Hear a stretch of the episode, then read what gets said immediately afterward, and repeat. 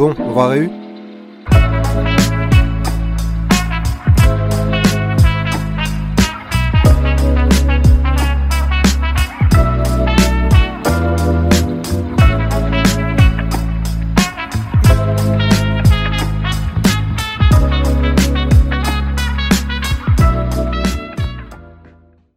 Comment les Mandaloriens font-ils le- du sexe avec euh, leur casque euh, Bon, avec le casque. C'est-à-dire- un problème le casque Bah non, mais ça veut... ça veut dire que ces gens ne s'embrassent jamais. Bah non. D'accord. Non, mais c'est non, mais c'est intriguant comme sujet, tu vois. Je trouve. euh. Après, Ouais. non, alors je suis pas spécialiste, mais je crois que quand même dans le canon, ils- de toute façon, ils- déjà ils peuvent enlever leur, leur casque Ah ouais, dans pour le canon. manger. Ils font Oui, ça mais- dans le canon. Bah heureusement qu'ils peuvent le faire pour manger, parce que sinon ils sont dans la merde Déjà. très vite. hein. Mais du coup, je veux dire, dans l'intimité, a priori, si euh, ils sont en couple avec quelqu'un, je suppose qu'ils ont le droit de voir le visage de l'autre. Non, mais c'est pas Après, le. euh, là, il y a quelqu'un dans ce cas-là, ils sont. Si je fais un article là-dessus dans les commentaires, il y a forcément quelqu'un qui va me dire non, t'as tort parce que c'est pas comme ça que ça se passe. Mais attends, mais c'est pas le plus gros problème avec les casques. Moi, j'ai plein de questions sur euh, l'hygiène euh, de l'intérieur de leur visage. Ah non non non non non non. Ils ont ils ont le C'est droit. un peu relié au sexe. Non, non, parce que final. en fait, l'idée, c'est pas ça. L'idée, c'est qu'ils peuvent enlever leur, leur combinaison et leur casque quand ils sont seuls. Oui, parce voilà, que personne sont peut seuls. voir de toute Bah façon voilà, leur visage. réponse. Qu'est-ce qu'ils font comme sexe Seul. Oui, mais du coup, comment ils se reproduisent? Bah, Bah, ils se oui. reproduisent pas vraiment puisqu'ils sont plus ou moins décimés, donc euh, c'est un petit peu un problème. Ah, c'est la raison pour laquelle ils sont décimés d'ailleurs. Bah, euh, On va pandas. ils Pourquoi sont il y en a pris- plus Parce que ils se sont pris des Wars, bombes, euh, ils se sont il- pris des bombes atomiques de l'Empire sur la tronche, donc ça, ça n'aide pas beaucoup. Mais, euh, mais a priori, euh, bah en fait là, t'as juste là le celui qui était doublé par euh, John Favreau là dans la nouvelle saison, qui est qui du coup a un fils, mais tu sais pas avec qui en fait. Enfin c'est juste c'est mon fils, Parce que mais tu sais pas qui est la maman et de ce que j'ai compris, c'est qu'en fait, plus ou moins, il n'y a pas vraiment de, de reproduction euh, biologique, on va dire. C'est plus ils font des adoptions ou ils récupèrent des Oui, gosses voilà. ou des trucs comme ça. ils prennent le foundling. Donc lui, il a, là en plus là, il a adopté officiellement euh, Grogu comme étant son enfant. Donc euh, Ah oui, voilà. genre, euh, J'ai trop hâte de voir le moment qu'on va essayer de lui mettre un, casque. Mais oui, avec les oreilles qui vont dépasser, ça va être trop mignon. c'est à cause des gens comme Antoine que cette série Ouais, continue d'exister, mais- hein. C'est vraiment le public cible, quoi. C'est Mais oui. 50% fan service, 50%. Il est trop mignon. Mais il est trop mignon, ils l'ont mis dans un robot, c'est trop bien. Meilleure idée du monde. Ça, Ouais, mais oh, attention, moi j'ai pas vu la saison 3. hein. Aïe, aïe, aïe. Un peu triste du coup. Oui, clairement. Euh, bon, sinon, en idée qu'on pourrait faire un peu plus sur écran large, sur des trucs qui manquent, à part les Mandaloriens et euh, Baby Yoda, parce qu'on en a assez, c'est. Je me suis demandé, est-ce que les gens euh, savent vraiment quel film on aime et quel film on adore, par lesquels on est obsédé Est-ce qu'on a fait la liste de tous nos films préférés Est-ce qu'ils sont tous traités sur écran large En vidéo, en article, peu importe. Mais franchement, je me suis posé la question parce que moi, ils y sont pas. Donc je sais pas si, Alex, tu me regardes, toi, tes films, ils ont tous été traités? Ah bah non, non, non. Bah, bon, moi, on a traité de pas mal de David Fincher, on va dire. euh, voilà. Mais euh, non, bah, je pense qu'il était une fois en Amérique, il n'y a rien à ce niveau. Ah ouais? Ah ouais, je pense. ouais. Euh, je pense qu'il y a aucun. Bah, même la plupart des Sergio Leone, à part. euh, enfin, les Sergio Leone, on va dire, il était une fois. Hmm. Je pense pas qu'on ait parce fait que beaucoup de choses La dessus. trilogie du dollar, je pense qu'on en a fait quelques-uns. Ouais. hein. Bah, déjà, le bon, la brute et le truand, on l'a fait. Mais je pense pas qu'on ait fait autre chose. Après, Taxi Driver, euh, c'est difficile. Enfin, on n'a pas, on n'a pas si fait. t'as des euh, films, euh, qu'est-ce que tu peux écrire dessus quoi Voilà quoi. Bah, c'est ça quoi. Hein, Chantons sous la pluie. T'as à des goûts beaucoup trop banals en fait, ça le problème. Banal, je sais pas. quand je- quand j'ai fait The Offense, euh, tout le monde était bien content. Enfin tout le monde. Les 500 personnes qui l'ont lu sûrement. ouais. The Offense a été bien plus lu qu'un film qu'adorait Mathieu, par exemple, Happy Feet. Alors Mathieu, est-ce que tes films préférés ont déjà été traités tous sur écran large? Bah, Happy Feet, oui, mais personne ne l'a lu du coup. Euh, je sais pas, bah, Antoine a fait la mouche. Voilà, c'était Oups, euh, désolé. comble de la cruauté. C'est moi qui ai dû le relire parce que c'était un abo. Donc vraiment, c'était Mais difficile. c'était un bon abo. Mais ça va, c'était pas mal. Ah, bah, voilà. Euh, ouais, après non, bah, on avait réfléchi à faire la, la filmo de Cronenberg, on en avait fait pas mal. Puis surtout, on a fait un énorme dossier Oui, où on ouais. faisait euh, toutes ces, euh, tous ces trucs un peu dans l'ordre. Puis bon, on a été partenaire du dernier, alors là, j'ai envie de te dire, euh, bingo quoi. Ouais. Donc toi, ok. Et toi, Antoine, il t'en reste il m'en, il m'en manque. euh, Bon, déjà, il y a évidemment mon obsession absolue qui est le masque de Zorro, qui a un dossier à beau, mais il lui faut une vidéo. C'est impératif. Il faudrait même une séance de cinéma. Il faut, il faut défendre ce film. On dirait une menace quoi, clairement. Et, euh, et en il- tant que, en tant que, hein. en tant qu'universitaire spécialisé sur la question de Michael Bay, il faut absolument que je parle plus euh, de ces films, même si je l'ai déjà un peu fait, mais euh, il faut faire toujours plus. T'as Voilà. quand même réussi à classer les Transformers. J'ai réussi à classer donc, tous les Transformers en mettant Bumblebee en dernier. T'as réussi à voir tous les Transformers. J'ai réussi à voir plusieurs fois tous les Transformers et à prendre du plaisir devant. Euh, et ça, les gens ne comprennent pas, mais un jour ils le comprendront. Moi, je pense que j'en ai traité. Il y en a plein que j'ai pas fait, mais je me souviens que quand je suis arrivé sur écran large assez tôt, je me suis dit qu'il fallait justement que je fasse mes films préférés. Donc c'est pour ça que j'avais fait plein de mal aimés. En fait, j'ai créé les mal pour ça, en me disant, je vais foutre tout comme dans un sac poubelle, tous les trucs que j'aime bien, je vais trouver une manière euh, de les justifier. Et je crois que Signe, par exemple, qui est un film que j'adore, je l'avais fait très rapidement quand je suis arrivé. Et... Mais c'était il y a longtemps, donc peut-être que je devrais le mettre à jour, et... parce que je pense que je pourrais encore mieux le défendre aujourd'hui. Ouf, ouais. Pas facile. Bon, en plus, à chaque fois qu'on parle de Shyamalan, tout le monde a plein d'avis, personne n'est d'accord, tout le monde déteste, tout le monde adore détester, on a tous un préféré qui est pas le même. On est tous euh, contents de parler d'After Earth et Avatar euh, à chaque fois. Mm. Oui, il est rare qu'ils font l'unanimité dans le pas bien. Mais euh, bon, signe. euh, Mais Signe est trop bien parce qu'il arrive à la jonction. Du coup, euh, c'est vrai qu'avec la. Tu penses que c'est quand que t'as écrit euh, le, le vieux mal aimé euh Est-ce que je c'était avant ou après euh, euh, Come Back the Visit, euh, etc. Je pense que c'était. Je pense que c'était avant. 2015 de visite, c'est ça Non, remarque, non, Ouais, c'est The après, Visit, c'est alors. 2015. ouais. 2015, 2016. Non, ça devait être au- 2015 pendant son comeback. 2014. euh. Ça devait être à la même période en fait. hein. Franchement, ça devait Voilà, être maintenant qu'on a un peu plus de recul, on a un peu une vision plus globale de sa carrière et vraiment des dents de scie, euh, Mm. des montagnes russes. euh, Ouais, puis tu vois, à chaque fois que ces films ils sortent, c'est toujours des événements. Knock de cabine, les gens continuent d'en parler. Glace, les gens étaient sur X. Hold, tout le monde. euh, Enfin, ça a beaucoup discuté sur Oui. à quel point c'était nul. Mais c'est un sujet inépuisable en fait. C'est surtout depuis Split où tu avais la sensation d'un retour, mais en fait, euh, un peu la question, c'est plus, tu as l'impression qu'il y a d'un éternel retour de Shyamalan, mais ça veut dire qu'il y a eu des chutes en permanence. Et du coup, euh, bah, la question avec Signe, c'est pour moi, où est-ce qu'il se positionne là-dedans? Est-ce que c'est, euh, pour toi, c'est son meilleur film? Ah, mais de loin. Pour moi, c'est un très grand film. C'est genre un chef-d'œuvre dans le genre. Et pour moi, c'est tout ce que j'aime chez lui dans ce film-là. Mais ce que je vois, c'est que.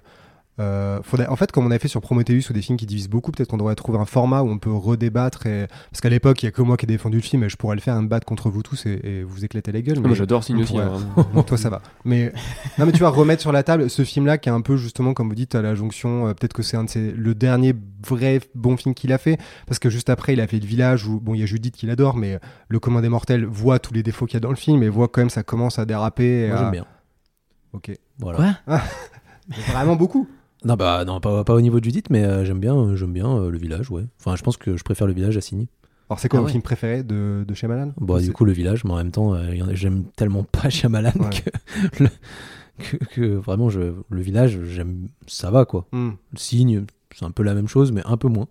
Et, les autres, Sens, euh, Incassable? Sixième, ouais, incassable. Bah, sixième sens, incassable, c'est pas que je les aime pas, c'est juste, euh, m'affecte pas spécialement plus que ça. Ok. Et, euh, et le- euh, tout le reste, vraiment, je trouve ça euh, très mauvais. Et le De- pire de- quoi alors? De très mauvais à très mauvais. Le pire du pire. le pire du pire? Pff, Aucune idée là pour l'instant. euh, Le reste. J'ai film, pas vu encore After Earth et je pense que c'est pour euh, mon cerveau que c'est pas mal. Hmm. Euh, phénomène comme ça là peut-être. Et toi Antoine, le préféré? Pour moi, rien ne dépasse Incassable, et c'est d'ailleurs pour ça que pour moi, Signe, c'est un peu. Je déteste pas, mais je trouve déjà que c'est le début de la fin. Pour moi, il y a plein de problèmes des signes qui ont été amplifiés par le village. Et donc, pour moi, c'est vrai que Shyamalan, c'est vraiment le duo miraculeux qui est euh, Sixième Sens, Incassable, avec vraiment Incassable, qui est pour moi un très très grand film. Et maintenant, limite, j'aime bien quand il revient à un truc un peu plus humble. Alors, Split, c'est vraiment pas tellement ma cam, mais je trouve ça très solide. Pour le coup, un film que j'aime vraiment bien de lui ces derniers temps, c'est The Visit. Pour le coup, je trouve que c'est vraiment, en tant que fan de fan footage, et qui est souvent un genre assez malmené quand même, je trouve que c'est une des rares fois euh, récentes où je me suis dit, tiens, euh, il tente un truc avec le fan footage et c'est c'est imparfait mais très intéressant. C'est Hmm. très imparfait ouais c'est sûr. Et toi Mathieu?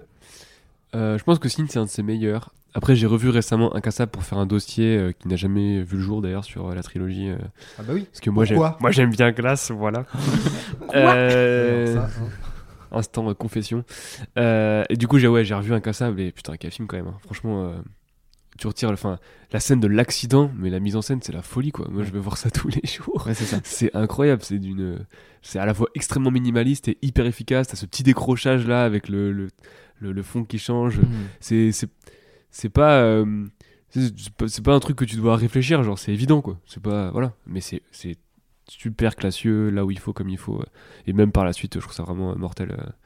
Euh, c'est marrant parce que ce truc du récupération, du trope, du super-héros et tout, encore aujourd'hui, il y a plein de gens qui s'amusent à essayer de le refaire tout le temps et finalement, c'est lui qui l'a fait le mieux et c'était même avant que ça explose vraiment. Donc, euh, Bah moi c'est le problème que j'ai avec Glace, c'est justement il a essayé de repousser le truc encore plus loin Ouais. et de reprendre un de ses trucs à lui, mais il a complètement raté pour moi. Tout ce qui marche dans Casa pour moi marche pas du tout dans Glace. euh. Bah, c'est vrai que c'est euh, il essaie tellement en même temps d'adapter le film à ce qui est devenu le cinéma de super-héros, mais en essayant d'inclure le film dans sa trilogie, qu'au final je trouve que le, le truc s'entrebouffe. Et puis euh, pour le coup, Glace, c'est aussi le problème où euh, En fait, Shyamalan était quand même à son meilleur quand soit il avait vraiment un budget très limité, mais il en avait conscience et il en tirait le meilleur, soit que bah avec Incassable ou Signe, on lui donne un peu euh, les, les clés de la bagnole et euh, il a l'opportunité de faire un peu ce qu'il veut. Donc des fois, c'était aussi le problème, c'est qu'il s'est planté à cause de ça.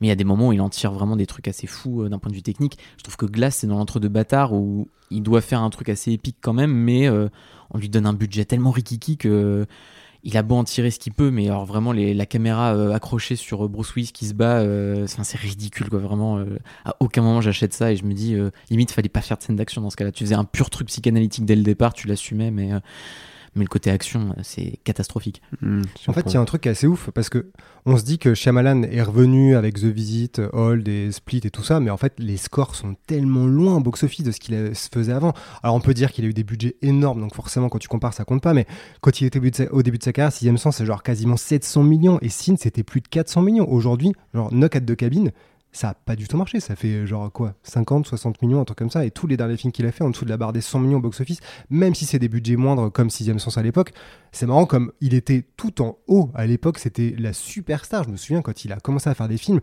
Sixième Sens, incassable. C'était le nouveau Spielberg. C'est comme ça qu'on l'appelait sur les couvertures de magazines qui aujourd'hui font un peu pitié. D'ailleurs, une seule, je crois que tout le monde a reprise après. Et euh, c'était vraiment. Je pense qu'on a du mal à s'en souvenir aujourd'hui, mais ce mec-là, il avait vraiment carte blanche. C'était tout ce qu'il faisait, c'était euh, ça se transforme en or quoi. Et on lui donnait des deals hallucinants. Il faisait ce qu'il voulait. Il pouvait tourner avec des grands acteurs qui venaient en courant. Il avait des budgets et une liberté inouïe. Et le public plébiscitait d'une manière complètement hallucinante ses films. faut dire qu'en même temps, il a quand même enchaîné euh, sixième sens, euh, euh, incassable, euh, signe. enfin, c'est Mais quand ouais, même, ça c'était le. Enfin, c'est fou quoi. hallucinant, quoi. En termes de enfin, mise en scène et tout ça à l'époque euh, aux États-Unis. euh, Enfin, je, bon, au-delà évidemment du carton complètement ahurissant qu'a été euh, Sixième Sens par rapport à son budget, etc.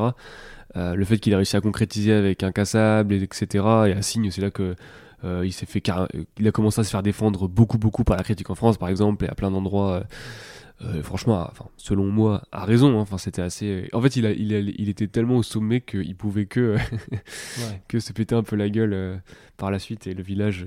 En fait, à partir du moment où il est parti dans un truc trop personnel et qu'il a vraiment été encore plus loin dans ce qu'il veut dire avec son cinéma, qui est assez limpide désormais, euh, c'est là que c'est parti en couille. Avec euh, moi, le vrai point de rupture, c'est pas euh, le village, c'est évidemment ce truc qui La est jeune fille de l'eau. la jeune fille de l'eau, qui est un film mais complètement fascinant, et qui est raté à plein d'égards, tu vois, qui est parfois un peu réussi à plein d'égards, mais qui est tellement premier degré dans ce qu'il veut raconter. Enfin, en fait, c'est tellement euh, limpide. Attends, parce qu'on resitue, euh, on se dit tous qu'à chaque fois son premier film c'est Sixième Sens, mais toi, Alex, t'as vu ses premiers films Ouais, hein ouais, ouais. Bah, Praying With Hunger, c'est euh, c'est son film d'étudiant. Ah ouais, ok. C'est pour ça qu'il y a un écart avant son premier long métrage, c'est qu'en fait il l'a fait, il était super jeune. Bah, en fait, Praying With Hunger, dans, dans mon souvenir, bon, en gros, c'est euh, c'est un plus ou moins inspiré de son histoire, enfin, c'est plus ou moins autobiographique, mais en gros, c'est un, c'est un étudiant un peu, euh, un peu euh, chiant qui re- retourne dans son pays, euh, donc en Inde, quoi, euh, parce qu'il il est étudiant aux États-Unis. Et, euh, et, et en fait, il découvre une nouvelle culture auquel il se raccroche, etc. Et il retrouve ses racines, plus ou moins tout ça, Mm. etc. C'est Et tu sens, c'est Racine, bien sûr, avec, euh, et il retrouve le Cid, euh, avec, avec aussi Corneille, des trucs comme ça. Mm. Bref. Et, et du coup, bah, ça, ça lui permet de se raccrocher à une, une autre forme de culture, mais ça parle déjà du mysticisme, d'élus. Enfin, moi, j'aime pas trop le, le cinéma de Shyamalan aussi parce que c'est très égocentré à mon avis. euh, Enfin, je trouve, enfin, il parle tout le temps de lui et ça, m'agace beaucoup. Mm. Mais euh, et après Wide Awake, c'est vraiment l'ovni un peu de sa, sa filmo parce que c'est une sorte de comédie. Et euh, mais ça ça n'a rien à voir avec tout ça. C'est pour ça que c'est vachement intéressant. Bah après de toute façon il a eu des problèmes parce que Wide Awake c'est un, un film avec euh, Miramax. Mm. Voilà. Donc euh, donc en fait il a mis énormément de temps à le sortir le film parce qu'en fait euh, euh, Weinstein a voulu le détruire etc. Donc bah c'est pour ça qu'il a plus ou moins été oublié et mis Mm. euh, de côté dans sa carrière et qu'il a plus ou moins je pense voulu dire bah sixième sens Ouais. c'est mon premier film reboot, En ouais, plus, vraiment. même pour on va dire la story quoi l'origine bah ouais. story du, du personnage c'est quand même mon premier Je film c'est sixième sens ça, voilà quoi. quoi et donc euh, direct ça te fait une grosse une grosse euh, un gros hypercute dans ta filmo et tu te fais remarquer parce que si ton premier film c'était Praying with Hunger qui je pense est visible quasiment Ouais. nulle part je crois qu'il est sur YouTube en version euh, dégueulasse Euh, voilà mais par mais déjà tu sentais par contre qu'il y avait une vraie euh, un vrai sens de la mise en scène euh, il y a des tentatives il a pas beaucoup de budget parce que le Praying with Hunger c'est plus ou moins produit par ses parents, euh, etc., qui lui ont, qui ont donné de l'argent, et Wide Awake, je sais, bah, c'est pas les Weinstein, quoi. Hmm. Mais, euh, mais Praying with Hunger, il y a déjà pas mal de, plans euh, travaillés euh, qui, cherchent euh, quelque chose, quoi. C'est pas juste qu'il raconte son histoire et c'est lambda, quoi.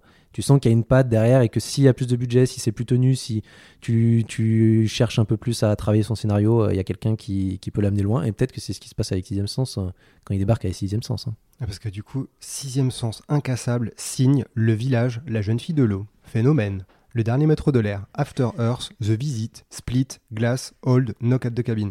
En gros, on est tous d'accord pour dire que ça commence à déconner au plus tôt à signe, si des, des gens osent le dire, et euh, au moins officiellement avec euh, La Jeune Fille de l'eau, c'est obligé. Ah oui, je La Jeune Fille de l'eau. euh, C'est la cassure euh, à tous les points de vue. Il Ouais. se barre de studio parce que son script, il est revu. Le budget est beaucoup trop gros. Là, c'est un truc euh, où il s'octroie un rôle énorme, où, où c'est vraiment le truc où il commence à s'en prendre à la critique.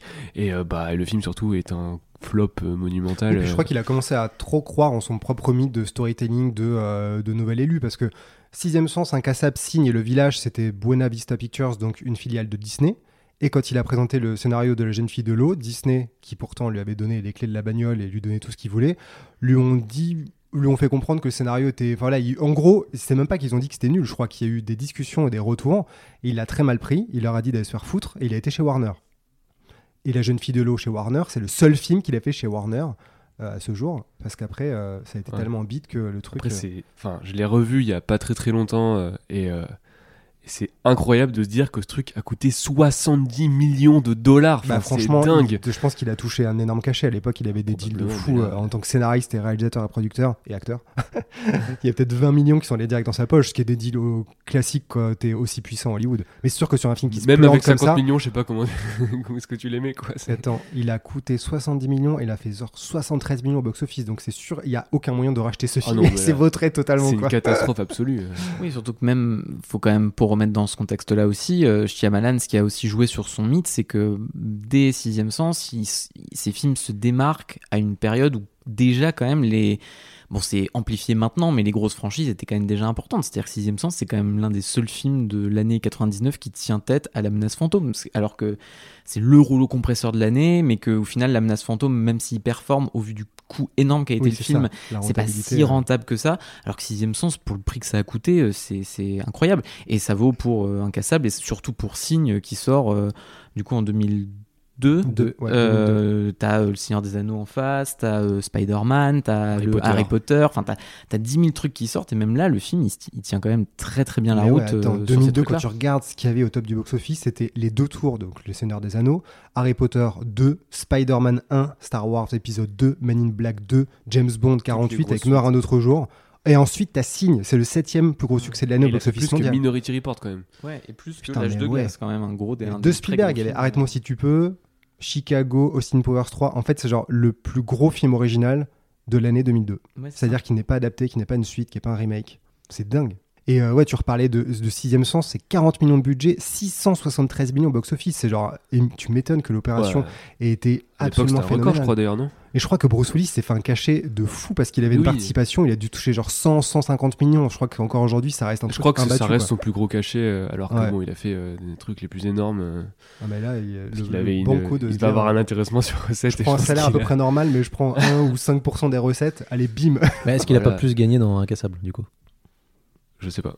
Parce que comme c'est juste après et que Sixième Sens a Ah, je cherche un jeu de euh, mots. En fait, je croyais que Ah, tu non, faisais un non, jeu de mots. Ah, je m'étais, j'arrive pas à un jeu de mots, c'est une vraie réflexion. Non, non, non, comme, comme Sixième Sens a super bien marché, est-ce qu'il a pas gagné Ouais, a plus pour de- Incassable Ouais, mais je pense pas qu'il a dû négocier un, un salaire de 100 millions non plus, parce que avec Sixième Sens, vraiment, avec la Il a participation. gagné c'est 100 un truc- millions pour Sixième Sens? Ouais. En fait, quand j'ai fait le truc sur Tom Cruise Ah ouais, et la participa- les participations, j'avais regardé et Tom Cruise avec les 100 millions que s'est fait sur Top Gun 2, c'était à la hauteur de Will Smith euh, avec euh, Men in Black 3.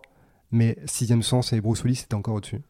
Ah oui, ouais, c'était ouf. tu m'étonnes que le rendu. euh, bien vu, bien vu. si t'as un- même un micro pourcentage Mais des ouais. recettes, c'est sûr que c'est gigantesque euh, au niveau de la rentabilité du film. ouais. Et je pense qu'il y a eu un autre moment aussi de bascule, c'est que euh, quand on parlait de ce film-là l'autre jour euh, dans l'équipe, on reparlait de ce vieux mythe de ouais, mais Shyamalan quand il était petit, il a failli se noyer. Du coup, il a été mort euh, cliniquement pendant quelques minutes et son en- son envie, son intérêt pour euh, le mysticisme et tout ça, ça vient de là.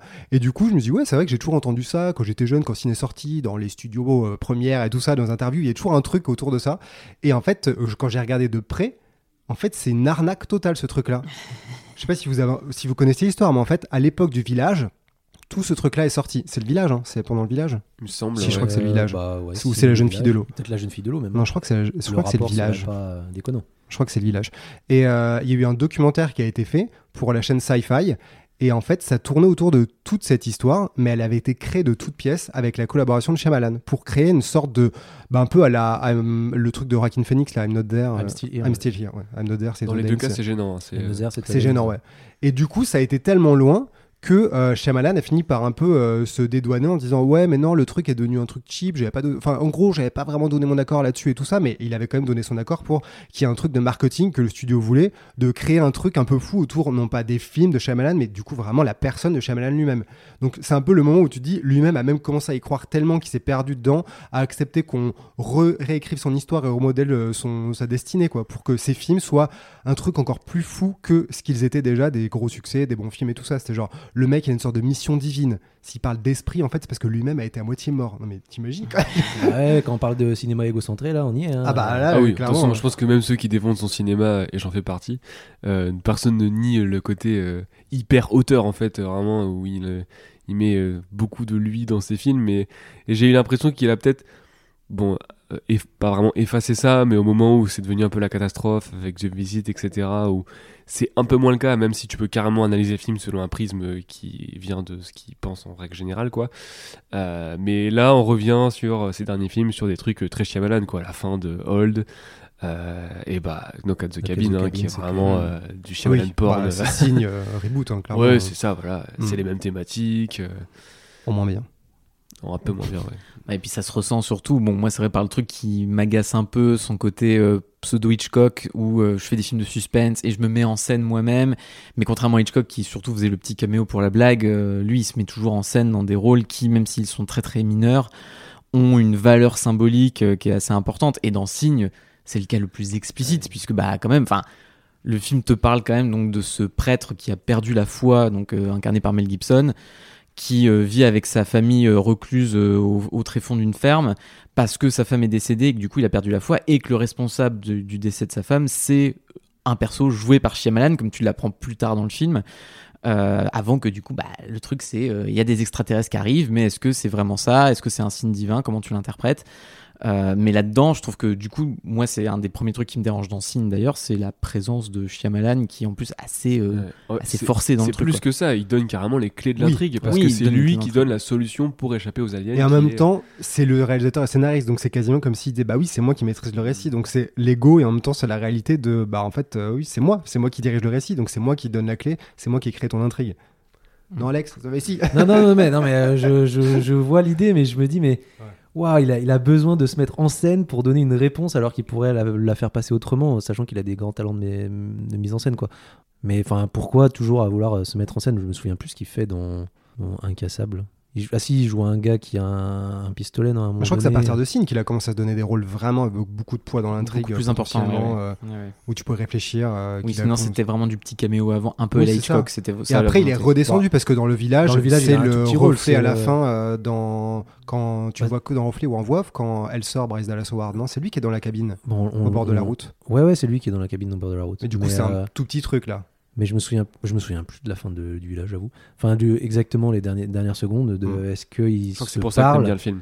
est-ce qu'ils se parlent ou est-ce qu'ils se parlent pas? Non, en fait, Si, moi si, je j'aime, crois j'aime- que- enfin, on va pas revenir sur le village, mais Ouais. euh, j'aime bien la mystique. euh, j'aime, en fait, j'aime beaucoup euh, certains passages, et notamment le passage euh, où Joaquin Phoenix attrape la main de Bryce Dallas Howard Oui. avec la musique de James Newton filmé, Howard, etc. Bon, en fait, c'est quoi les problèmes que vous avez avec Signe Parce qu'on est en train de parler de plein de trucs, mais qu'est-ce qui vous plaît pas dedans? Parce que, enfin, le côté euh, l'ego de Shyamalan, euh, enfin, on s'en fout, c'est pas vraiment le sujet. Il a quand même un petit rôle. Ça peut pas être juste pour ça que vous aimez pas. Pourquoi vous êtes dans Pourquoi vous avez vous êtes perdu comme ça? Bah, par rapport à... En fait, ça a quand même un lien parce que cette façon qu'il a de se mettre en scène dans une relation presque mystique à l'écriture, c'est-à-dire lui-même se met en scène comme euh, Dieu en tant que cinéaste qui contrôle le récit, qui, amène une clé, et du coup il le fait euh, via la mise en abîme de son propre personnage. Mais en fait, plus généralement, moi, Sin, c'est un film qui, bah, comme son titre l'indique, euh, te parle de comment tu interprètes des symboles. Et en fait, pour moi, c'est en fait, toute la mécanique du cinéma de Shyamalan s'interprète à l'aune de ce film-là, mais de manière extrêmement artificielle. Puisqu'en fait, la question, c'est est-ce que je crois ou est-ce que je crois pas à ce que je vois? Et Shyamalan le fait via une sorte de croyance presque pure dans ce qu'est le cinéma et, et l'idée de, de comment tu construis un visuel. Mais pour moi, le, le problème, c'est que du coup, l'écriture en elle-même du film, elle est extrêmement euh, évidente. Il n'y a aucune surprise et tout. En fait, j'attends tout de manière euh, programmatique. Ouais, c'est hyper mécanique. Moi, je suis d'accord Voilà. avec toi. C'est, euh, en fait, il y a, pour moi, il y a vraiment tout un passage qui est symbolique de ce problème dans le film. C'est tout le toute la partie où ils partent dans, la- dans la ville, quoi. Et, euh, et là, t'en apprends sur tout, enfin, sur chaque personnage, t'en apprends un peu plus. Hors euh, Mel Gibson, puisque Mel Gibson, on, a déjà pas mal d'infos sur lui, puisque c'est quand même le personnage principal. Mais t'as les gosses, bon, du coup, qui vont aller euh, dans la librairie, etc. Et on va nous rappeler que Beau, la petite gamine, bah, elle a un problème avec l'eau. On le saura régulièrement hein, qu'elle a un problème avec l'eau, comme si on n'avait pas compris la première fois. Ensuite, tu as le personnage de Joaquin Phoenix, Meryl. Bah, il va, euh, il va voir euh, qui va voir un, Il va voir, un- pour un le truc de baseball l'armée, etc. oui. Et, il parle de baseball, comme quoi c'était le plus grand. euh, Enfin, le mec qui était capable Frappeur. d'aller. alors, il allait super vite et en plus, il savait super bien frapper, etc. Mais en même temps, il frappait tellement comme un gros teubé parce qu'il réfléchissait pas, qu'il faisait n'importe quoi aussi. Voilà, ok. Et ensuite, on voit le personnage de Shyamalan, d'ailleurs, sans trop qu'on nous dise qui c'est, mais on se doute bien qu'il y a un problème avec ce personnage puisque. Oh, c'est Tout le monde lui. s'arrête de manger la C'est lui, c'est lui ou pas c'est lui? Oui, oui, c'est lui, d'accord, ok, c'est lui. Mais du coup, c'est qui? C'est lui, bah c'est lui. Et du coup, euh, ok, bah ok, super. Donc, il aura, un- il aura une importance. À un moment donné, on y reviendra. Et en fait, c'est ça. C'est-à-dire que, en fait, tout ce qu'on apprend, c'est donc les gosses, ils viennent chercher le livre là sur les extraterrestres, comme par hasard, il est là et tout. Bon, on les signe, etc. Donc ça, pourquoi pas, ça ne dérange pas. Mais euh, du coup, après, il y a pas de, c'est très artificiel, quoi. Je trouve les personnages sont des pions, des, des symboles d'un acte en particulier, quoi. Notamment du climax final. Bah, en fait, c'est plus que tout, du coup, a un sens. Sauf que dans un bon film, enfin, moi, c'est la vision que j'ai d'un bon film, c'est que quand un scénario m'emporte, un... tu as la fameuse règle du setup et du payoff. Et certains disent même qu'un bon setup payoff, c'est celui où tu as le setup, tu as le reminder. euh, plus tard dans le film et le payoff qu'on te donne donc c'est à dire tu as une information plus ou moins anodine on essaie de te la montrer de manière anodine ça revient un peu plus tard mais euh, du coup à ce moment là tu te dis bon bah limite ça donne une conclusion et à la fin, ça peut avoir un sens. Mais en fait, quand c'est bien fait, t'essaies de l'effacer au maximum pour que tu te rendes pas compte justement que c'est là. Et le plus grand plaisir, je pense, en tant que spectateur que tu puisses avoir, c'est quand t'as un payoff qui débarque dans un film et que tu te dis, mais oui, je suis trop bête en fait. Oui, Pourquoi j'y avais pas pensé? Et le problème dans Signe, c'est que moi, quand le film se déroule, bah, le film me dit tel, me met tellement des warnings tout le temps à me dire, attention, ça c'est important, ça ça a un sens, tout a un sens, qu'en fait, je passe le film à tout décrypter, à pu tellement m'échapper dans l'émotion et dans ce que le film veut, euh, me transmettre euh, voilà, comme, euh, comme émotion.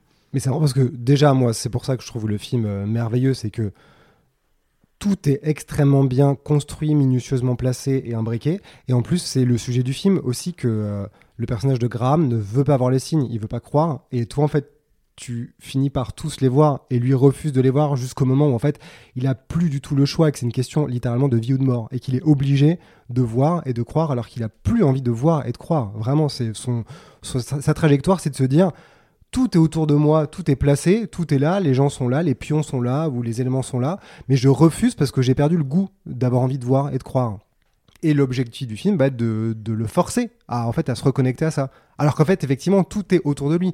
Et d'ailleurs, il y a des trucs que j'aime beaucoup dans la mise en scène aussi, quand ils vont dans le village, justement. Donc, ils savent que l'invasion a commencé. En tout cas, il y a d'énormes indices qui sont là. Il y a des trucs, les gamins commencent à y croire, le père veut pas y croire, euh, Meryl commence un peu. enfin, tu- le- le- le- la situation est placée. Il y a un truc chelou qui se passe dans le monde. Il y a eu les signes dans leur, dans leur champ, quoi. Voilà, mais le père ne veut pas y croire. En tout cas, il est encore euh, sur le côté cartésien et euh, dans la, quand ils sont dans la voiture, il coupe la radio parce que tout le monde commence à s'exciter. Oui, oui. Donc ils sont un peu entre les deux. Et toi, tu as ce plan vu du ciel, euh, top shot, où tu vois la route, tu vois la, la- voiture qui avance et tu vois, il y a une énorme croix en fait. Euh, pas une croix religieuse, une croix vraiment classique. Et euh, je me suis toujours dit, c'est marrant parce que évidemment qu'il a sûrement dû voir ce truc et se dire, je saisis l'occasion. Parce qu'en fait, selon comment tu regardes le monde, ça peut être une carte pour tout ce que tu veux. Il y a une croix, ça peut-être, peut-être ça veut rien dire. Mais en fait, partout, tu as potentiellement un signe, un truc qui t'indique où regarder si tu veux regarder. Et là, en fait, c'est une croix. À aucun moment, ça a du sens. C'est pas un endroit où tu veux aller. Mais c'est le genre de truc, je me dis, en fait, c'est aussi l'histoire du film. C'est que il, te raconte comment on raconte une histoire. C'est que tout a un sens dans un film. Et euh, bon, après, c'est une question de perception. Parce que toi, Antoine, tu trouves que justement, c'est tellement mis en scène que du coup, ça ne marche pas. Mais moi, je me dis, le job d'un scénariste, c'est quoi?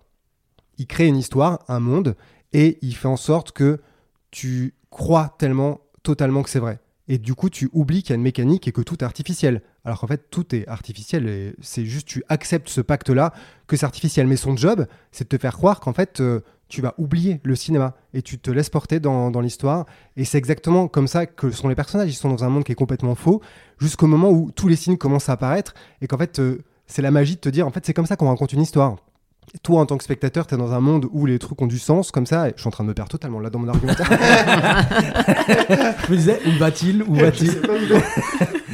Là, t'es dans la métaphysique Oh, du sens du cinéma et puis. Non, non, en plus, je savais que j'avais un truc à dire là-dessus et je me suis perdu. Euh, et voilà. Comme quoi, hein, ce, ce film, hein, on dit beaucoup. hein.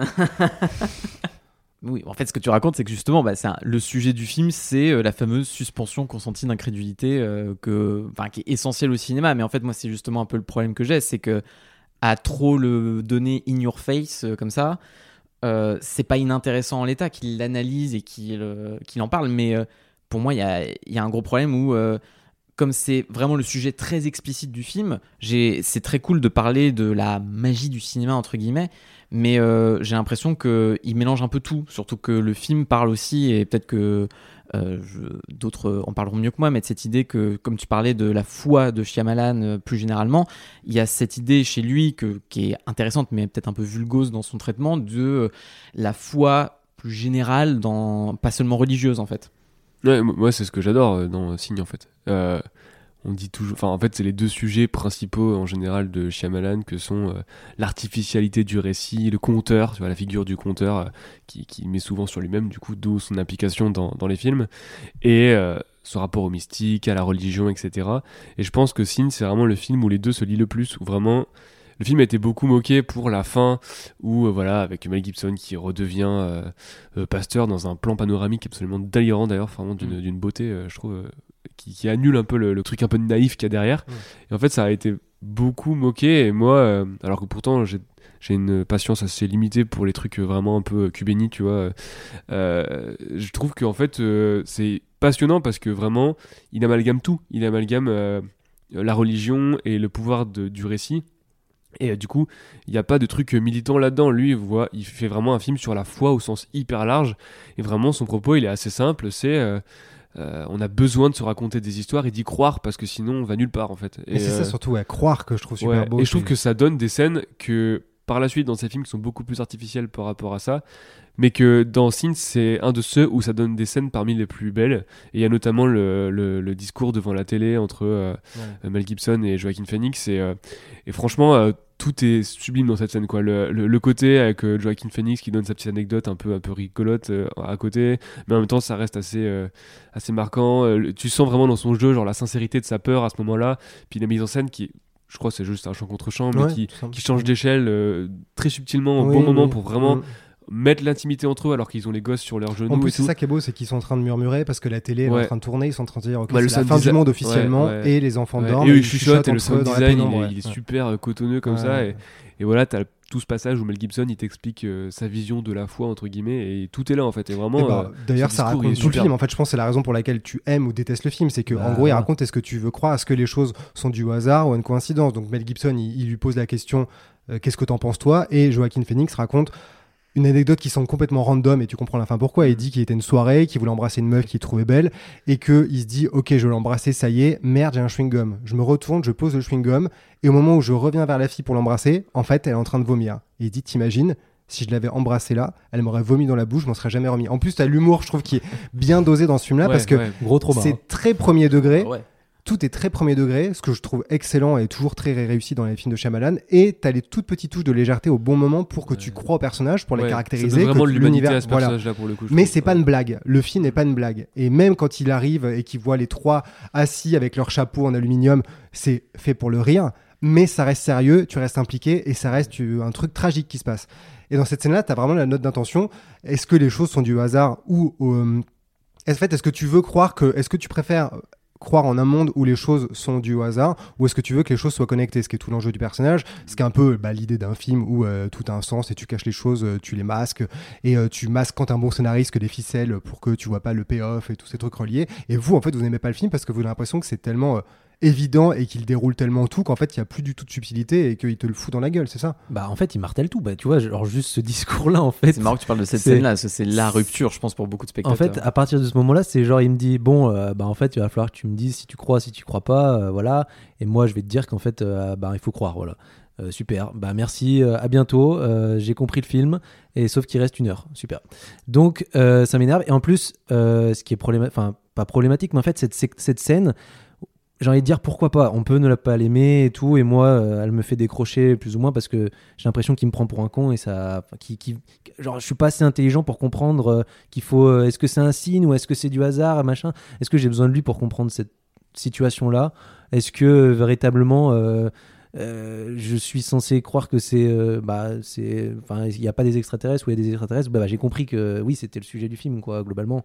Mais en fait, c'est quand dans le climax, ce passage revient encore. Alors Oui. ça, je suis Alors, d'accord. ouais. Je suis en mode, mais, mais c'est pas possible en fait, mec. J'ai compris déjà cette phrase qu'il fallait. Voilà, le but c'est de croire machin parce que Mel Gibson croit et que du coup, euh, bah, Joaquin Phoenix il dit ouais, bah moi aussi je pense que je crois et tout.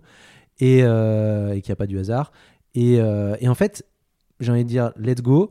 Mais à la fin, c'est le pire du pire. C'est vraiment. Alors, déjà, on a la mère là qui. euh, on découvre que donc elle est dans un état entre la vie et la mort. C'est-à-dire un état inédit, hein, globalement, parce qu'on lui dit si on enlève la voiture, elle meurt. Mais comme elle est sur la voiture pour l'instant, elle meurt Ouais, pas. mais elle est Non, plus ou moins coupée en deux, donc Bah c'est oui, ça. mais c'est- mais pas c'est- que- mais- mais- Coupé en deux, oui, elle mais- est écrasée. Elle est Oui, écrasée. mais non, mais c'est c'est incroyable. C'est genre, vraiment, c'est genre, si on enlève la voiture, elle est morte. Si on l'enlève pas, elle peut rester en vie. T'es en mode. Ils savent pas pour combien de temps. Ils savent Ça, pas- ouais, euh, mais pour enfin- le coup, euh, Tu veux dire qu'elle aurait pu vivre euh, en forme de centaure voiture quoi. Ouais, absolument, c'est ça. Moi, je pense que si on laissait l'arbre scotché derrière elle, bah, euh, tout, ce- tout ce problème d'extraterrestre n'aurait jamais eu lieu. hum, Si il tu aurait crois, ça marche. voir tous les jours. Et, euh, voilà, c'est ça. Mais c'est pour ça, tu Si vois. tu crois, c'est bon. Moi, j'avais envie d'y croire à ça. Et le problème, c'est que Shyamalan n'a pas eu envie. Donc, un petit peu dégoûté. Mais euh, non, mais enfin, du coup, il y a toute cette histoire. Et c'est à ce moment-là que, alors, c'est vraiment pour moi le pire dans le film. Parce qu'autant cette histoire de, de- de hasard, euh, machin, dans- au milieu du. Bon, c'est ainsi. Mais vraiment, la fin, c'est le pire, quoi. C'est le climax. C'est quand la mère, elle dit Ah, D'ailleurs, en fait, j'ai eu une vision euh, euh, Myril. Enfin, voilà, enfin, elle dit pas vraiment ça, mais. Je veux dire, euh, exagère voilà. pas quoi. Elle dit pas, mais elle dit euh, pense à Beau, euh, tu l'aimes, je sais pas quoi. Euh, ensuite, Meryl, euh, il frappe fort, hein, lol. Et, euh, et toi, euh, je t'aime, ou je sais pas quoi, pense à Meryl. Ou Enfin bref, elle donne, la, elle donne la clé, lui fait Mais enfin Évidemment, Meryl frappe, machin, truc. Et en plus, ça, ça se passe au milieu du climax. On est, on est à fond, quoi. On dit putain, enfin le, le, le, bon, on arrive dans le climax, donc voilà, je, je le dis. Mais en gros, il y a l'extraterrestre qui débarque. Il fait ah ok, d'accord, il est là, euh, il va falloir se. Et là, on est tendu. Qu'est-ce qu'ils vont faire? Qu'est-ce qu'ils vont faire? Qu'est-ce qu'ils vont faire? Pause.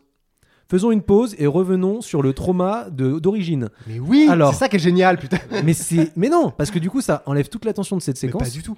Mais si, Mais non. parce que Non, justement, tu as tort, Alexandre. Tais-toi. j'ai déjà compris que Meryl il tapait fort.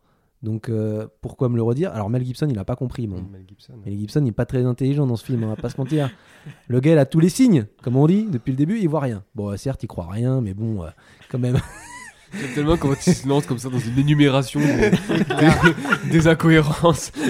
Et d'ailleurs, la température, je suis sûr qu'elle est pas cohérente. Et puis ce plancher, comment Ah il bah, peut on n'a pas, on n'a pas parlé de la shérif qui vient faire son, son petit, euh, son petit numéro à un moment donné parce qu'il y a ils ont quand même vu un truc bizarre qui saute du toit jusqu'au pr- jusqu'au blé.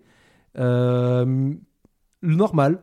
Normal. Non, pas normal. Il essaie de comprendre Bah et ouais, personne n'arrive à piger. Non, mais Tu je, peux je te dis sûrement pas que bah, c'est sans doute la championne olympique de, son hauteur. C'est pas ce qu'elle dit. Ah, et tu, es, tu fais un sarcasme comme le personnage de Meryl, à la- auquel le shérif dit J'aime pas les sarcasmes. Bah oui, enfin en même temps, elle se. f- Franchement, Parce elle lui faut dit. croire. Non, mais Voilà. t'entends ce qu'elle lui dit? Elle lui dit Mais t'es sûr, c'est pas euh, une championne de son hauteur? Bah, non, mais non, pas du tout. Il dit c'est forcément des mecs. Elle dit mais pourquoi? En fait, il y a des meufs qui savent. D'accord, faire mais ça. donc elle lui dit exactement ça. C'est oui, en- bah c'est peut-être pas des mecs, c'est peut-être des meufs. Donc, Super. quel point ils sont sexistes. Enfin, Bon. Des fois, quand on fait des blagues à la rédac, on fait pareil. On, Mais- on non, on- mais d'accord. On a fait la blague, alors, on continue fois, sur la blague. Cet argument n'a aucun sens parce que ce n'est pas une blague, c'est Bah, une une shérif. C'est la shérif, elle est là pour résoudre un problème, elle est Donc, pas là pour faire des blagues. si un jour j'ai un problème de cambriolage ou je ne sais quoi, j'espère que le policier me fera pas. Eh ben Mais peut-être que c'était un Mais là, champion. putain. Ils se sont Non, pas fait, vraiment. ils se sont pas fait cambrioler. Il y a juste un bonhomme qui a sauté sur leur grange. Jusqu'ici, Un il y a pas surtout problème. personne ne sait réagir à un truc comme ça. Puis bon, ça va, Ah, c'est pas comme ah si elle avait Non, dit. mais en euh, fait, au- au-delà de vos vies et de vos problèmes avec les flics, ce qui est intéressant, c'est que, en fait, j'ai l'impression que dans le film, il y a une nutshell, le cinéma de Shyamalan, soit t'acceptes de marcher dans sa manière de raconter des histoires, soit tu marches pas dedans. Et Oui. dans Signe, tu peux marcher ou pas. Moi, ça marche bien dans Signe, ça marche plus dans le village. Et ça marche plus dans les films d'après parce que je pense qu'il pousse le truc trop loin au stade où je vois les coutures, je vois tous les artifices et je vois à quel point tout est cousu de fil blanc pour essayer de raconter. Pour moi, le pire, c'est dans le village. La note d'intention passe avant le film. En fait, quand je vois le film, je me dis j'adore l'idée, mais le film, l'exécution, c'est pas possible. En termes de construction, de dramaturgie, de rythme, il y a des trucs, je dis, je ne, ça il y a aucun suspense pour ce putain de monstre que je sais ne pas être un monstre, par exemple. Donc le climax n'a aucun sens. Alors que pour moi, dans le film, c'est beaucoup plus carré. Et justement, je trouve que c'est très très bien raconté. Euh, je l'ai vu, je pense, 25 000 fois, et à chaque fois que je le vois, je continue à être tendu et à être pris scène après scène, et les choses se, se déroulent. Vraiment, je trouve que c'est vraiment le B à bas pour le meilleur et pour le pire de la construction euh, classique. C'est marrant que tu mentionnes euh, le flashback parce que moi, au contraire, je le trouve excellent. Parce que justement, euh, la Quand séquence tu où- parles de, du flashback de de, signe, de à toute Signe, ouais, euh, le moment où sa femme elle est euh, Ouais. Contre la voiture. contre la voiture. parce qu'en fait c'est vraiment une séquence un peu classique hein, du cinéma hollywoodien voilà euh, traumatisme et avant de mourir elle va lui dire un truc super émotionnel sauf qu'en pas vraiment parce que euh, elle dit tu diras machin tu diras machin et en fait euh, de ce qu'on comprend en gros ça déraille un peu dans sa tête à ce moment là parce qu'elle est entre la vie et la mort et du coup elle termine avec ce truc de euh, euh, frappe Meryl euh, Frappe qui fort, Meryl. Frappe voilà, Meryl. frappe fort Meryl Frappe ton frère, s'il te plaît. Ouais, détruis-le, s'il te plaît. euh, vraiment.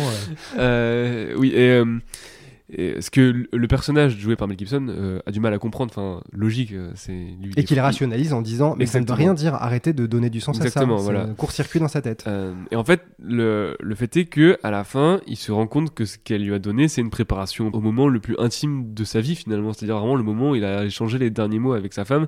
Et c'est là que tout change parce que le mec se rend compte qu'il vit dans une fiction où ouais, euh, même à ce moment, mais le plus crucial du crucial du crucial, ce que lui avait pris pour euh, un problème neurologique, et ben même ça en fait, c'est une histoire qui doit se raconter à laquelle il doit croire.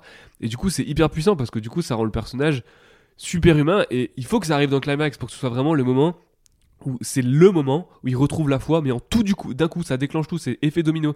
Il se rend compte que ce moment de sa vie le plus crucial, où il pensait que vraiment, la preuve, ce qui était d'ailleurs une des raisons pour lesquelles il était plus pasteur, la preuve selon lui que Dieu n'existe pas concrètement, hein, euh, et ben en fait, ça restait un, un élément de, une histoire à laquelle il devait croire. Et c'est ça qui lui sauvera la vie s'il parvient à croire. Je trouve ça hyper bien écrit, vraiment. Euh, et je, après, je comprends encore une fois, le truc de Signe, c'est que c'est une proposition, comme tous les films de Shyamalan, mais celui-là aussi, enfin, pas plus que les autres, mais vu qu'il est assez apprécié, dis donc, Mm. euh, c'est là où euh, t'adhères ou t'adhères pas, parce que oui, évidemment que c'est une note d'attention qui passe un peu devant tout, mais je trouve que, enfin, moi, sur moi en tout cas, ça marche vraiment fort et je trouve ça hyper euh, touchant. Ah, Moi aussi, à chaque fois, je trouve ça bouleversant, surtout le fait que ça reconnecte toute la cellule familiale qui a explosé avec la mort de la femme, et tu sens qu'il a plus foi en, sa famille, en l'idée de...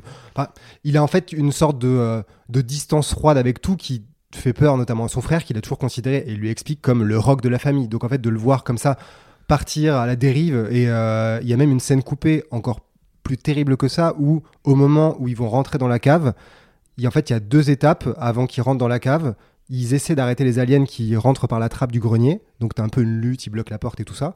Et après, ils s'arrêtent dans la cuisine. Et nous, en fait, dans la version cinéma, on les voit direct dans la cave.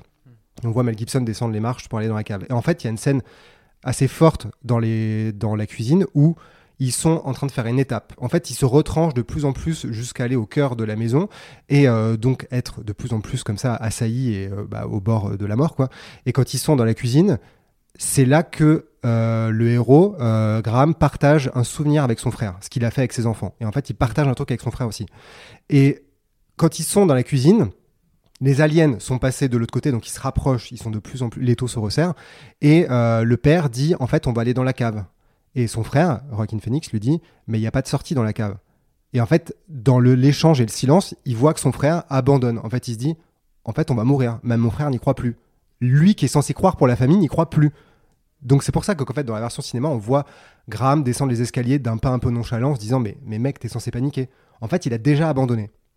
Et ce que je trouve beau dans les flashbacks à la fin c'est que c'est comme si toutes les lumières s'allumaient autour de lui. Il se dit en fait ma, ma, ma famille il n'y a plus rien qui a de sens autour de moi, ma femme elle est morte, j'ai plus de raison de vivre donc je, je vivote.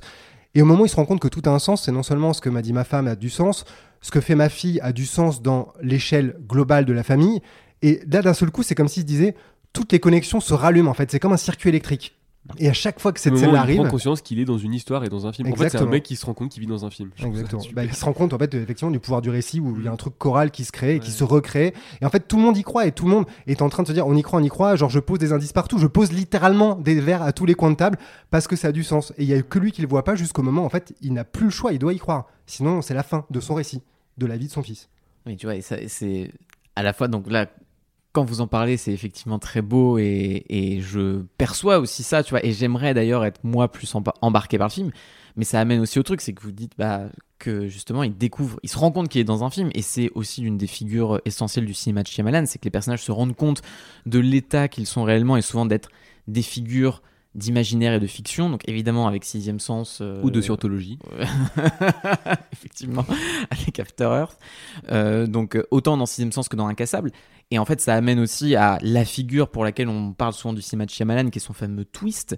Et en fait, moi, c'est aussi là-dessus que Signe me pose problème, c'est que Shyamalan avait presque perfectionné le twist euh, avec Sixième Sens et Incassable, où vraiment, en tant que spectateur, tu acceptes aussi à ce moment-là, justement, de te faire totalement embarquer et de limite de savoir que tu te fais manipuler. Surtout maintenant, moi, tu vois, quand j'ai découvert Sixième Sens, je savais qu'il y avait un twist, je savais pas ce que c'était, mais je savais qu'il y en avait un.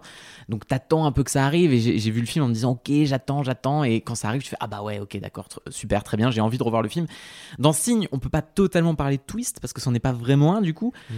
mais euh, mais je trouve qu'en fait cette manière qu'il a de du coup voilà te, te, de te surexpliciter le truc sur la fin moi fait que le l'espèce de, de vertige émotionnel et même purement de manipulation alors que c'est justement ce que dit Shyamalan c'est dans cette croyance presque aveugle que tu dois avoir dans le cinéma c'est aussi le lâcher prise du spectateur. Et en fait, moi, dans Signe, ce lâcher prise là, je peux pas du tout l'avoir.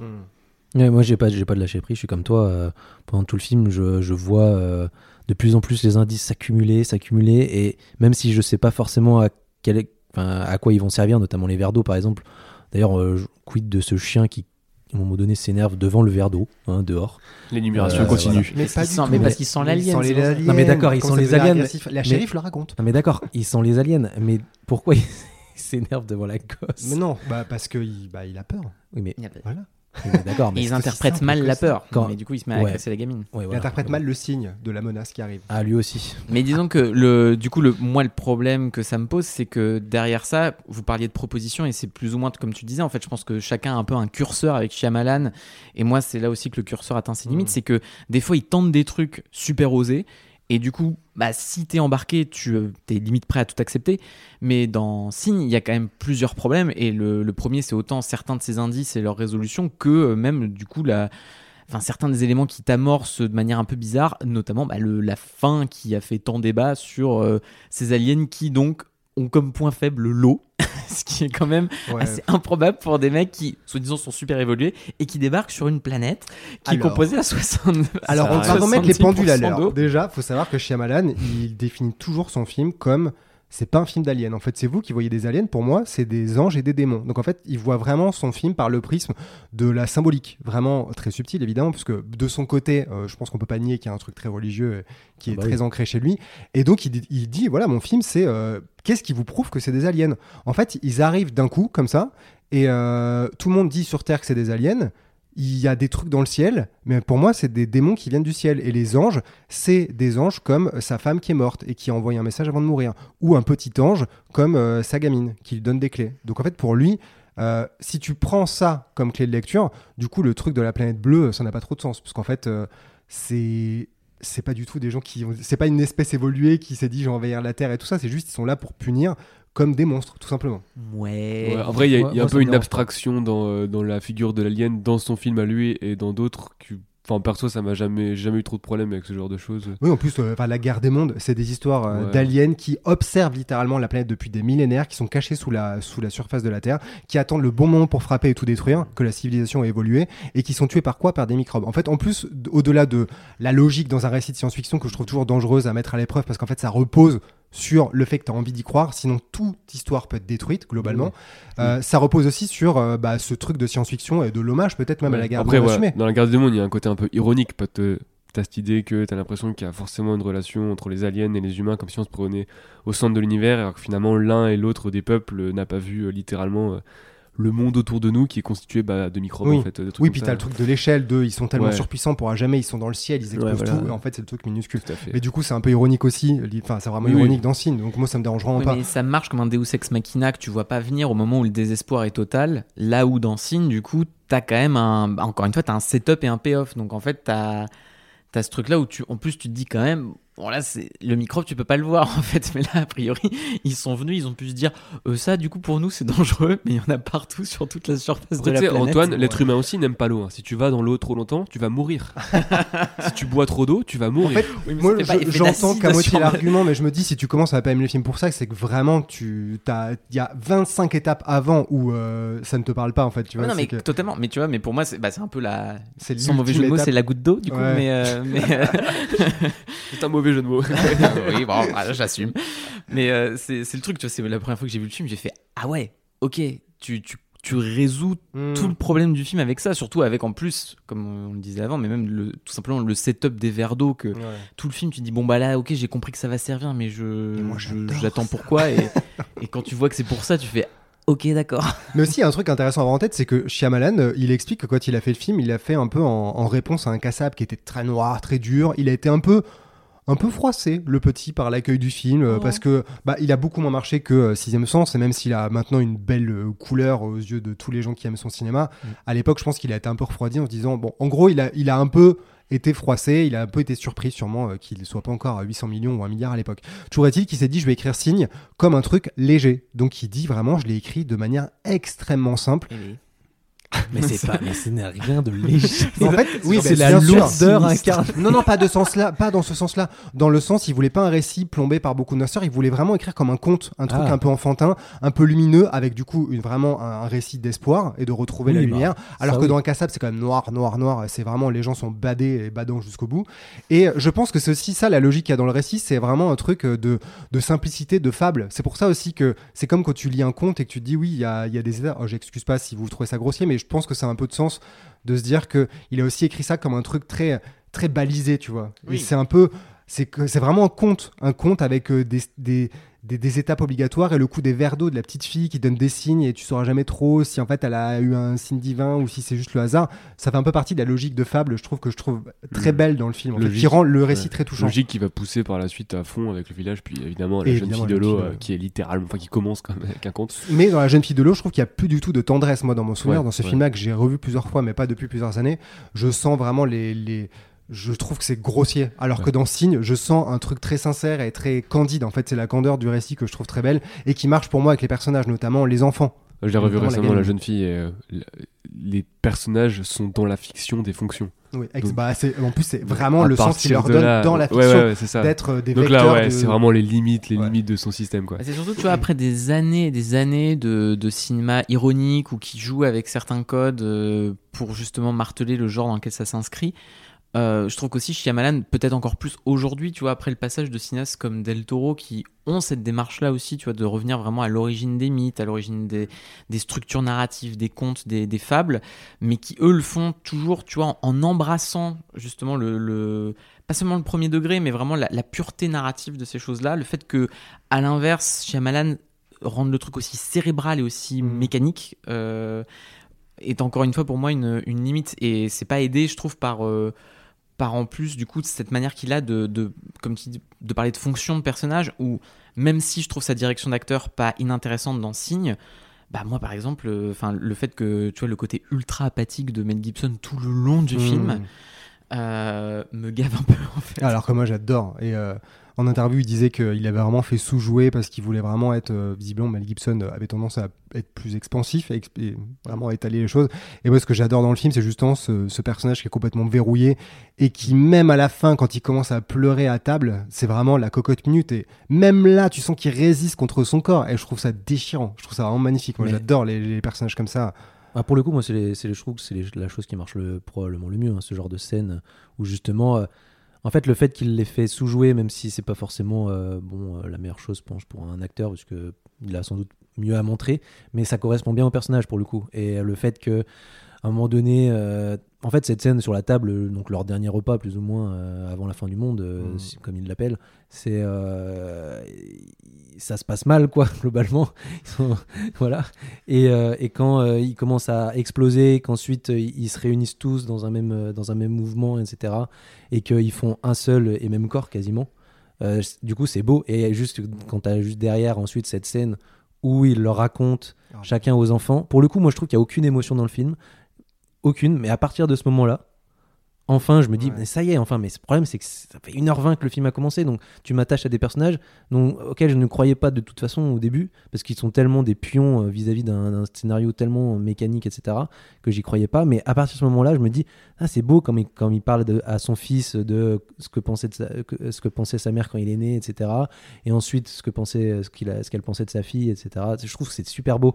Et peut-être que du coup, le passage avec euh, Joaquin Phoenix manque un peu euh, Hmm. Plus tard euh, dans, dans le truc pour que les, bon, que les trois toute moments, famille, on va ouais. dire, aient Mm. ce, ce petit moment de de- d'émotion pure, on va dire.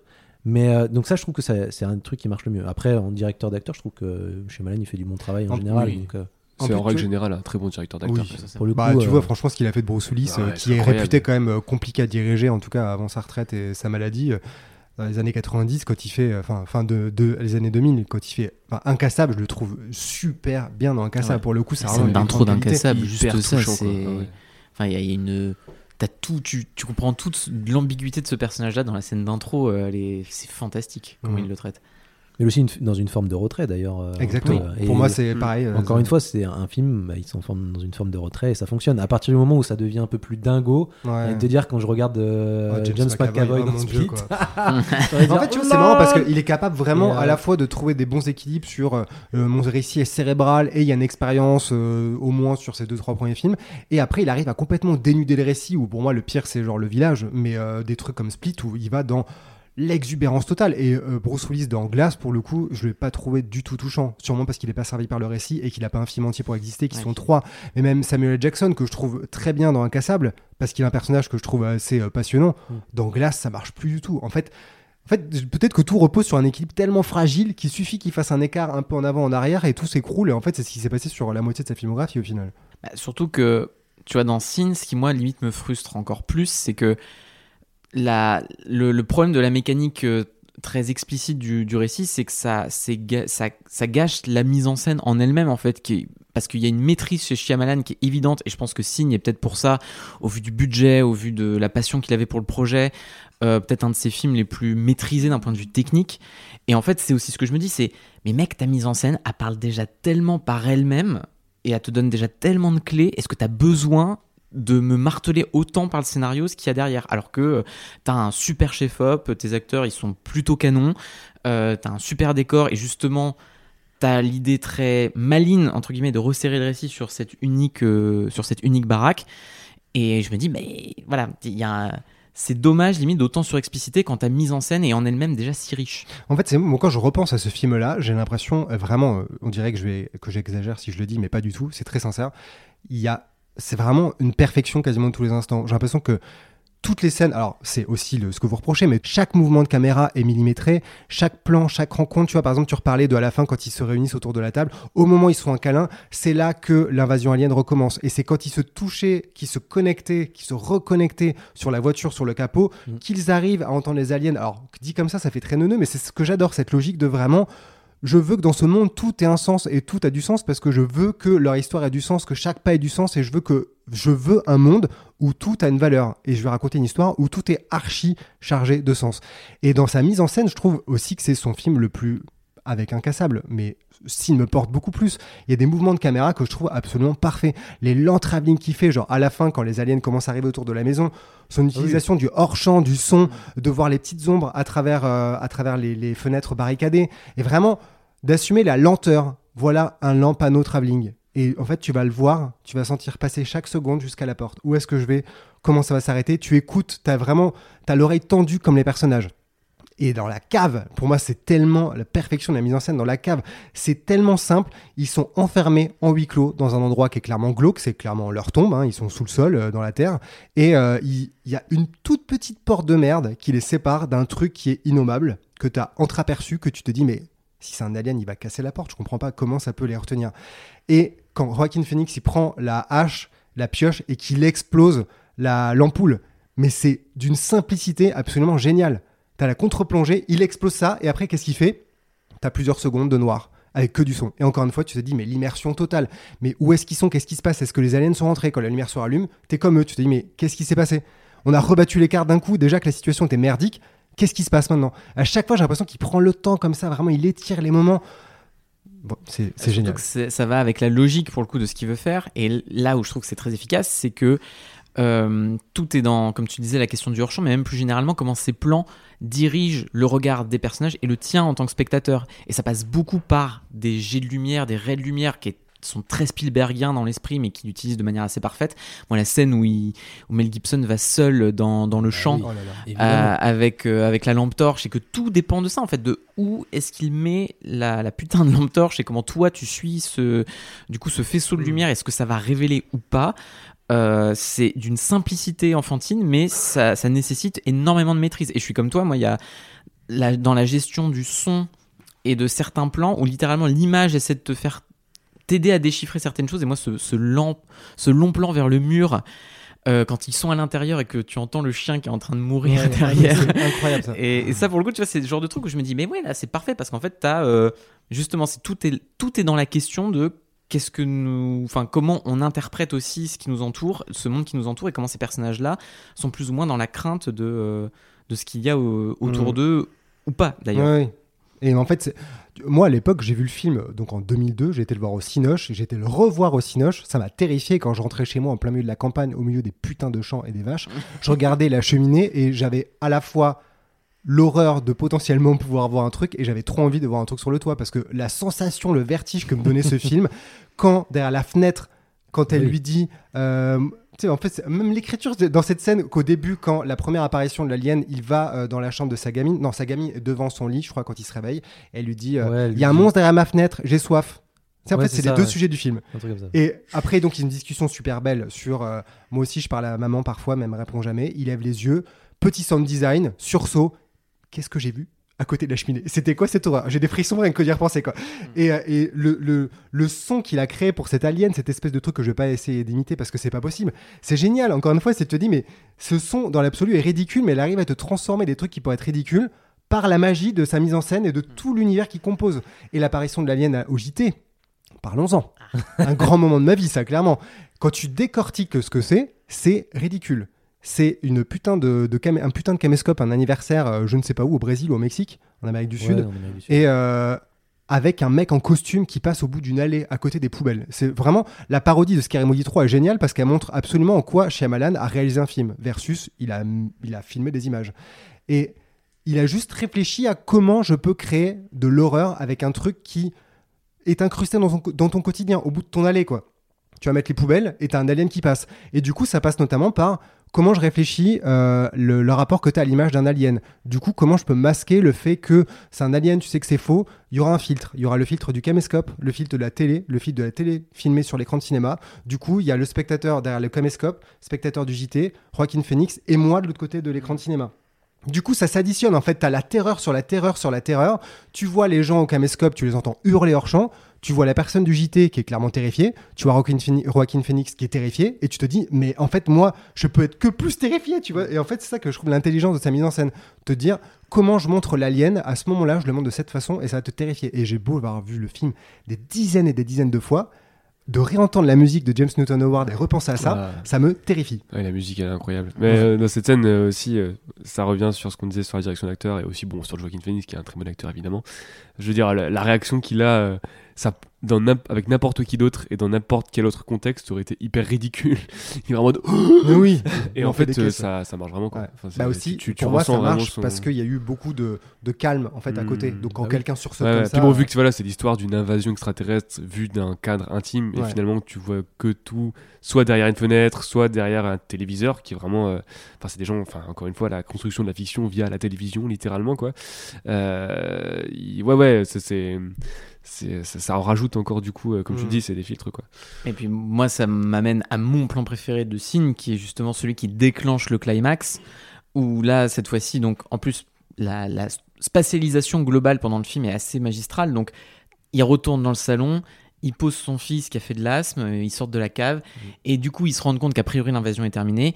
Il va chercher la télé qui avait été mise euh, dans le petit KGB, il la ressort, et au moment où la télé arrive devant la caméra, tu as le reflet de l'alien. euh, J'entends le son dans ma tête et j'ai voilà. là. Et ça, pour le coup, ça, en plus, ça dit tout du film en fait sur cette question. Effectivement, comme tu le dis, que ça fonctionne par couche. Tu ne vois jamais vraiment l'alien.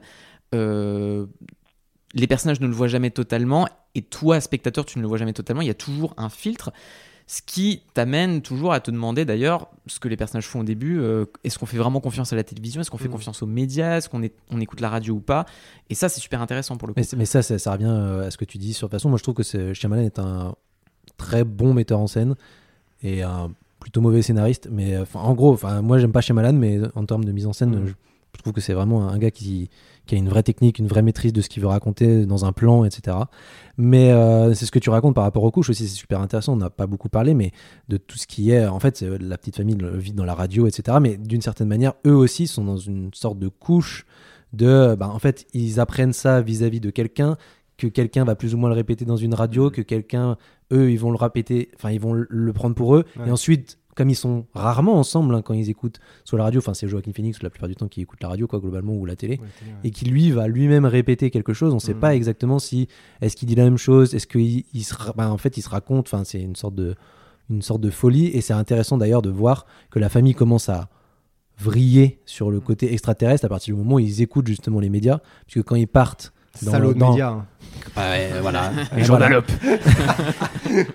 quand, non, mais quand ils commencent à, à s'ouvrir au monde extérieur, au-delà Ouais. du même du- de l'idée de médias, euh, tu vois, quand ils partent dans le, dans- en voiture dans le village, ils, cou- dans- ils coupent leur radio. Mm. Et, euh, et du coup, bah, ils sont dans leur petit cercle, etc. Et encore dans leur sphère intime de, bah, on y pense, mais en même temps, on va, on va nous raconter nous-mêmes, plus que euh, on va, on va voir euh, le perso de Shyamalan, etc. Et ensuite, hop, on va, se- euh, hop, quand on arrive, il y a le babyphone là qui débarque. Ouais. Et, euh, et donc là, on entend les aliens, ils commencent à y croire, on ouvre la radio, machin, c'est leur seule porte de sortie. Et en même temps, euh, donc ça, je trouve que c'est super beau ce que tu racontais par rapport à la. Je trouve que ça marche bien en tout cas, l'histoire de la couche, etc. Même si du coup, bah, c'est assez maigre euh, au final, quoi. On n'en voit pas grand chose, mais c'est super beau. Et tout ce qui est derrière la télé, les, les reflets, c'est pour le coup, c'est la puissance du film quand t'as l'alien qui débarque sur sur le toit, euh, qui est visible seulement dans la fenêtre. En plus, Qu'ensuite, c'est une fraction de seconde. Moi, je sais que la Mais première fois oui, au cinéma, j'ai quasiment loupé en me disant, dis- mais je suis pas sûr de ce que j'ai vu. Et Ouais, en fait, c'est le sujet de bah, cette c'est scène. une, c'est- une sorte d'ombre C'est une noire. silhouette et euh, quand tu pour avoir vu ouais, c'est ça, c'est une silhouette. sur image et tout c'est une- vraiment une silhouette un peu euh, avancée recroquevillée qui a juste un léger mouvement avec le son qui fait Ouais, ouais, bah, que tu dises, un jumpscare bien utilisé, quoi. Ouais c'est ça en fait il, manie vraiment bien les jumpscares en fait tout le, tout le- toute la boîte à outils classique des films c'est-à-dire le petit truc pour dédramatiser la petite blague des jumpscares il le fait vraiment bien avec une précision et une rigueur que je trouve euh, super efficace dans le film. C'est ça qui fait la réussite pour moi c'est que il réinvente rien tu vois les jumpscares euh, la lampe torche qui s'éteint dans le champ et tout c'est genre Oui, bah, tellement basique mais ça marche. bah, moi, c'est ce qui manque un tout petit peu dans sa mise en scène qui est régulièrement subjective, hein, quand on, bah, on suit Mel Gibson notamment dans les champs et tout, mais parfois, donc tu vois, tu, on parlait du, du plan euh, zénital euh, quand, ils Dans sont, la ville, quand ils partent euh, dans le ouais. village en voiture, etc. Je trouve que c'est un peu. euh, Il y en a, il y a que trois plans, euh, on va dire d'ensemble, on va dire dans le film, et je me dis mais pourquoi ils sont Pourquoi là il tu vois décroche à ce moment-là Pourquoi ils sont là alors qu'on est accroché à eux, accroché à leur vision Ne me décroche pas. Dieu tu vois, regarde Pourquoi on me montre Bah alors, j'imagine qu'on est obligé un peu de me montrer le, le signe dans le champ euh, en, Oui, géant, contre, parce que sinon c'est un peu dommage et je comprendrais pas le film. Enfin, je comprendrais pas vraiment ce que je vois. Je verrais Mm. juste un rond euh, dans un champ. Donc euh, voilà. Mais euh, ensuite, quand tu vois, on suit Mel Gibson avec sa lampe torche dans euh, quand le il retourne dans la nuit non ouais, c'est ça. Et que d'un coup, il dit Bah, sortez de là, machin. je vais vous voir. je sais où vous êtes. Ok. Et, et que d'un coup, nous, on nous met un plan d'ensemble. On me dit, mais Mm. non, moi, je veux juste suivre sa lampe torche, espérer ne rien voir et en même temps espérer voir Mm. quelque chose. Du coup, euh, Ah mais ça pour le coup je te dirais que le plan large me paraît vraiment essentiel pour ancrer vraiment la scène d'un point de vue purement spatial sur autant la largeur du cercle que le fait qu'à ce moment-là la menace, s'il y en a une, peut venir de n'importe où. Bah, et, ouais. et après quand tu reviens, en fait euh, t'as ce, je- léger moment de vertige pour revenir sur l'intimité derrière. Et ça pour le coup je trouve ça super malin. Ok, moi, moi, je, moi, je trouve que ce plan euh, n'est pas utile. Alors, moi, euh, j'aime tout dans le film C'est c'est pas grand chose, quoi. Et moi, il y a le moment où je décroche vraiment, t'en parlais Antoine, c'est pour le coup, moi, c'est la fin du film que j'aime pas. Parce que, en fait, je trouve qu'à chaque fois qu'il fait apparaître des trucs de l'alien, alors je suis pas très très fan de la scène aussi euh, de la main euh, dans la, la, Dans la maison de le Shyamalan. cellier là, ouais, mais bon. Euh, le pire vraiment c'est quand l'alien apparaît et que tu le vois face caméra parce que pour moi ça tranche totalement avec le reste du film et à chaque fois que je le vois je me dis mais il y a eu un problème c'est pas possible et potentiellement il y en a eu un à chaque fois que tu vois les, les aliens apparaître c'est genre la main dans la cave c'est un effet physique c'est Ouais. terrifiant c'est un ça tout petit truc les doigts qui passent sous la porte quand ils vont fuir Ouais, ça, ça avec le travelling arrière c'est mon dieu la terreur quoi Quand, quand on parle de jumpscare, dans la cave, là, t'as juste le petit. Ah. mm, il- je sais plus s'il n'y a pas un petit son en même temps euh, quand on Si, voit la quand main. il pose la main il ça- pose la main, ça fait Ça, et pareil, a pas grand chose. tu cut, c'est l'imaginaire, c'est la panique et tout. En fait, à chaque fois, il te, il te tease le truc et ça disparaît. Et ça toi te dire J'ai bien vu ce que j'ai vu. J'ai bien vu un tibia vert entre, au milieu des champs de maïs là. Mon Dieu, je vais devoir ça, dire ouais. avec cette image. Quoi. Ouais, ouais. Et, euh, et à la fin, à une fois que tu passes du reflet dans la télé, que je trouve être une, très, une image très forte et puissante, Mm. que tu le vois face caméra à l'alien, je me dis Mais qu'est-ce qui se passe là? J'ai l'impression que lui-même casse les pieds de son film en, en montrant un truc qu'il n'a pas montré jusque-là. Et là, tu Ah. ne peux que voir le CGI, tu peux que admirer. Il fait un gros plan. Tu dis le seul truc qui, qui réussit à sauver ça pour moi, c'est l'espèce de de zoom qui finit par aller dans l'abstrait, tu vois le grain, en fait le truc disparaît comme si tu pouvais pas te figurer l'alien. Il y a un truc en fait, tu peux pas dépasser cette limite. Mais malgré cette idée, à chaque fois je me dis mais tu vois tout le faux, tu vois comment il bouge, tu vois tout et pourquoi il n'est pas resté dans les reflets, pourquoi il n'est pas resté dans le hors champ. Je ne comprends jamais. À chaque fois que j'arrive là, je me dis bah là tu tu- il y a un truc qui se casse pour moi dans le film. En fait, je pense qu'il y avait quand même ce besoin à la fin, surtout, bon, parce que d'un point de vue purement pratique, comme à la fin, euh, Joachim Phoenix frappe l'alien, il faut qu'il y ait quand même, je pense, une sorte de contact physique dans la scénographie et dans le, le choix des plans. Mais je pense aussi tout simplement que la, plus. la, la limite de la technologie fait aussi que tu vois effectivement la, la pauvreté du CGI. mais tu sens que le plan était quand même fait pour que ça l'efface un peu et ça marche un peu quand même parce que finalement le visage de l'alien tu le verras jamais Oui. totalement parce qu'il y a le contre-jour Mais il y a quand même coup, ce plan où tu le vois tourner la tête, là il fait Ouais. comme ça, il tourne vers la droite parce que euh, il- en fait il commence à s'organiser pour le tuer.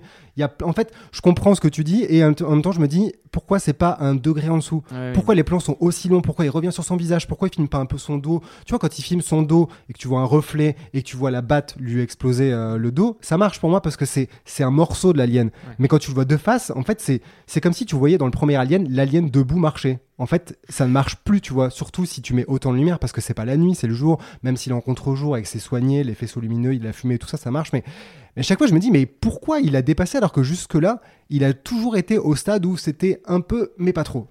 Et là, à chaque fois, je, je suis perdu. Ah, Peut-être qu'aussi, là, pour le coup, ça- son idée de la croyance aveugle fait aussi que tu as besoin de. de...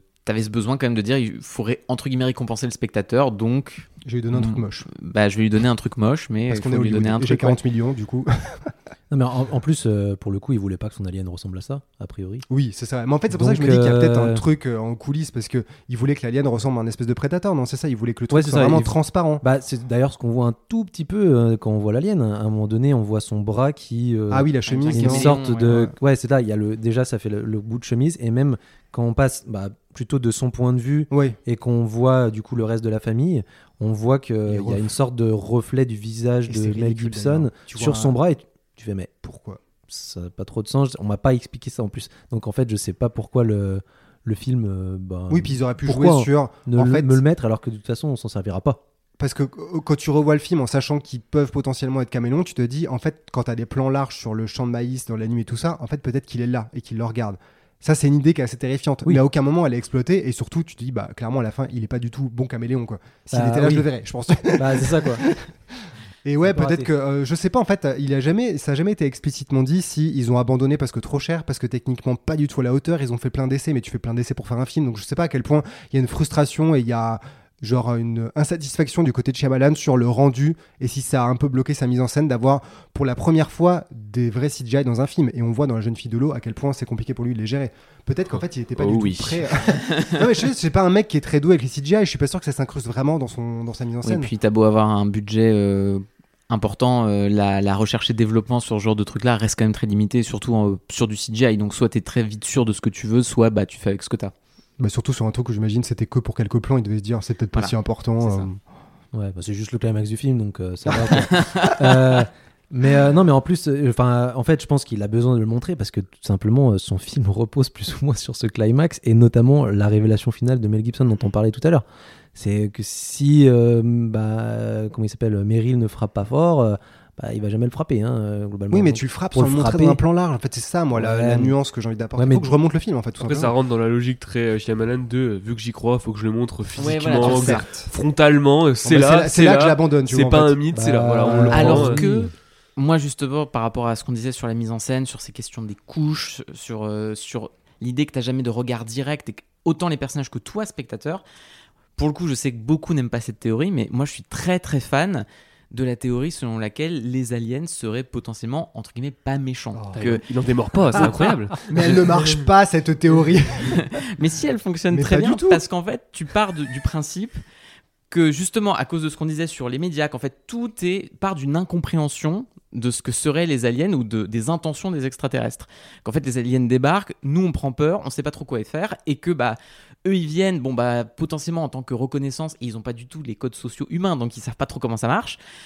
Et du coup, nous, tout de suite, comme on prend peur, bah, on se met à les agresser. Et du coup, tu as ces personnages qui se font des euh, chapeaux en alu euh, sur la tête parce qu'ils ont peur euh, des, des- des ondes dans leur cerveau, qui sont de toute façon cloîtrés dans leur petite baraque, qui ne croient plus en rien, qui se contentent de regarder ce qui passe à la télé à la radio, et qui, de là, en suppose que bah, s'il y a un alien chez eux, on va lui marave sa tronche.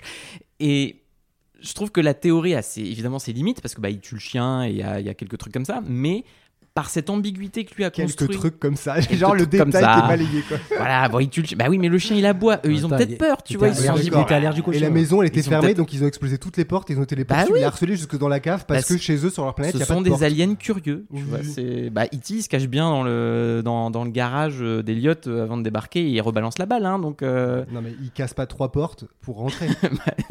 c'est pas. il peut-être tu pouvais ne jamais être curieux chez moi. Garde ta curiosité. Il y a peut-être des trucs qui t'intéressent. reboucler. Si mais- jamais il est curieux chez toi, tu pourras inviter un policier, un policier et il aura, droit- il de faire une Il blague. fera des blagues. Non, mais pour moi, en fait, ça marche pas la théorie parce que déjà, je pense que le sujet du film n'est vraiment pas la parano ou la peur et la création Ou collective. le racisme. c'est pas du tout la xénophobie, le sujet, c'est vraiment comment une cellule familiale doit se ressouder. Pour qu'elle se ressoude, il faut qu'il y ait un adversaire. Et en plus, on a dit, l'adversaire, selon Shyamalan, c'est des monstres et des démons venus du ciel. Mais en plus, pour moi, ça marche pas à partir du moment où tu arrives justement dans le climax, où ils tuent le chien, ils rentrent dans la maison, ils veulent passer par la porte d'entrée, ils, ils pètent des fenêtres, ils rentrent par le grenier, ils cassent la porte de la cuisine, ils cassent la porte du, du cellier. Enfin, en tout cas, ils veulent la péter. Donc, ils sont vraiment harceleurs. Et il y en a un qui reste. Et en plus, il vient pas seul. Pa- Parce que la théorie de l'alien qui a la- les doigts coupés veut se venger de Mel Gibson, bon, why not? Il peut être euh, dans une vendetta personnelle, mais il vient pas tout seul en fait. Euh, à la fin, ils sont plusieurs. Donc à moins qu'il ait monté un gang, euh, il y a quand même un truc vraiment belliqueux. Je trouve que ça, ça ne tient vraiment pas. Mais tu vois, c'est assez révélateur par rapport à ce qu'on dit depuis tout à l'heure, finalement, que Shyamalan a tellement son idée de ce que de ce qu'est le film et des thématiques que tu évoques, qui sont évidemment les thématiques du film. Mais du coup, comme lui l'a tellement martelé, il a beau avoir sa mise en scène qui, elle, crée une ambiguïté que je trouve pour le coup intéressante et qui fait qu'en fait, dans ma tête aussi, j'aime cette théorie parce qu'elle me permet de fantasmer presque un meilleur film dans ma tête. Euh, je trouve que bah, ça manque en fait parce que du coup, son écriture, effectivement, à plein de moments, fait que la théorie fonctionne pas alors que ça ferait un truc super intéressant, cette idée justement que bah, ça, ça va totalement avec cette idée que tu fait un film d'apocalypse, mais dans un truc très très restreint, dans une échelle ultra restreinte, contrairement à la guerre des mondes et aux référents qu'il a pu citer. Et où du coup, bah, tu te dis, ouais, c'est peut-être juste eux qui, en fait, euh, se fantasment des choses qui n'ont pas du tout lieu d'être. Bah, moi, moi j'aime bien l'idée, mais euh, je crois pas. En fait, euh, pour le coup, euh, je Tu es trouve- seul, Antoine. Non mais en fait j'ai- j'ai- j'aime bien l'idée, ça, ça, ça pourrait apporter une autre piste d'interprétation, ce qui serait intéressante et tout, mais c'est vrai que les signes, pour le coup, hein, sans faire un jeu de mots, c'est euh, sont pas spécialement en faveur de cette théorie.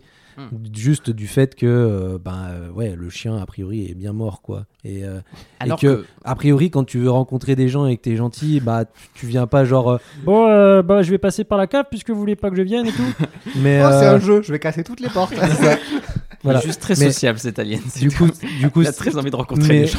mais l'idée est hyper intéressante, d'autant plus par rapport à ce qu'on disait euh, sur euh, la perception euh, et l'interprétation de ce qu'on peut faire d'une information, etc. Et de comment on peut tout déformer par rapport justement à notre propre peur, Mm. puisque de toute façon, euh, la plupart des sujets de Shyamalan, c'est quand même des personnages qui affrontent leur peur et qui découvrent qu'en fait, ce à quoi ils ne croyaient pas ou croyaient plus, bah, existe quand même. Quoi. Finalement, les multiples Donc, euh, interprétations, ça va quand même à l'encontre du système Shyamalan dans l'idée, quoi.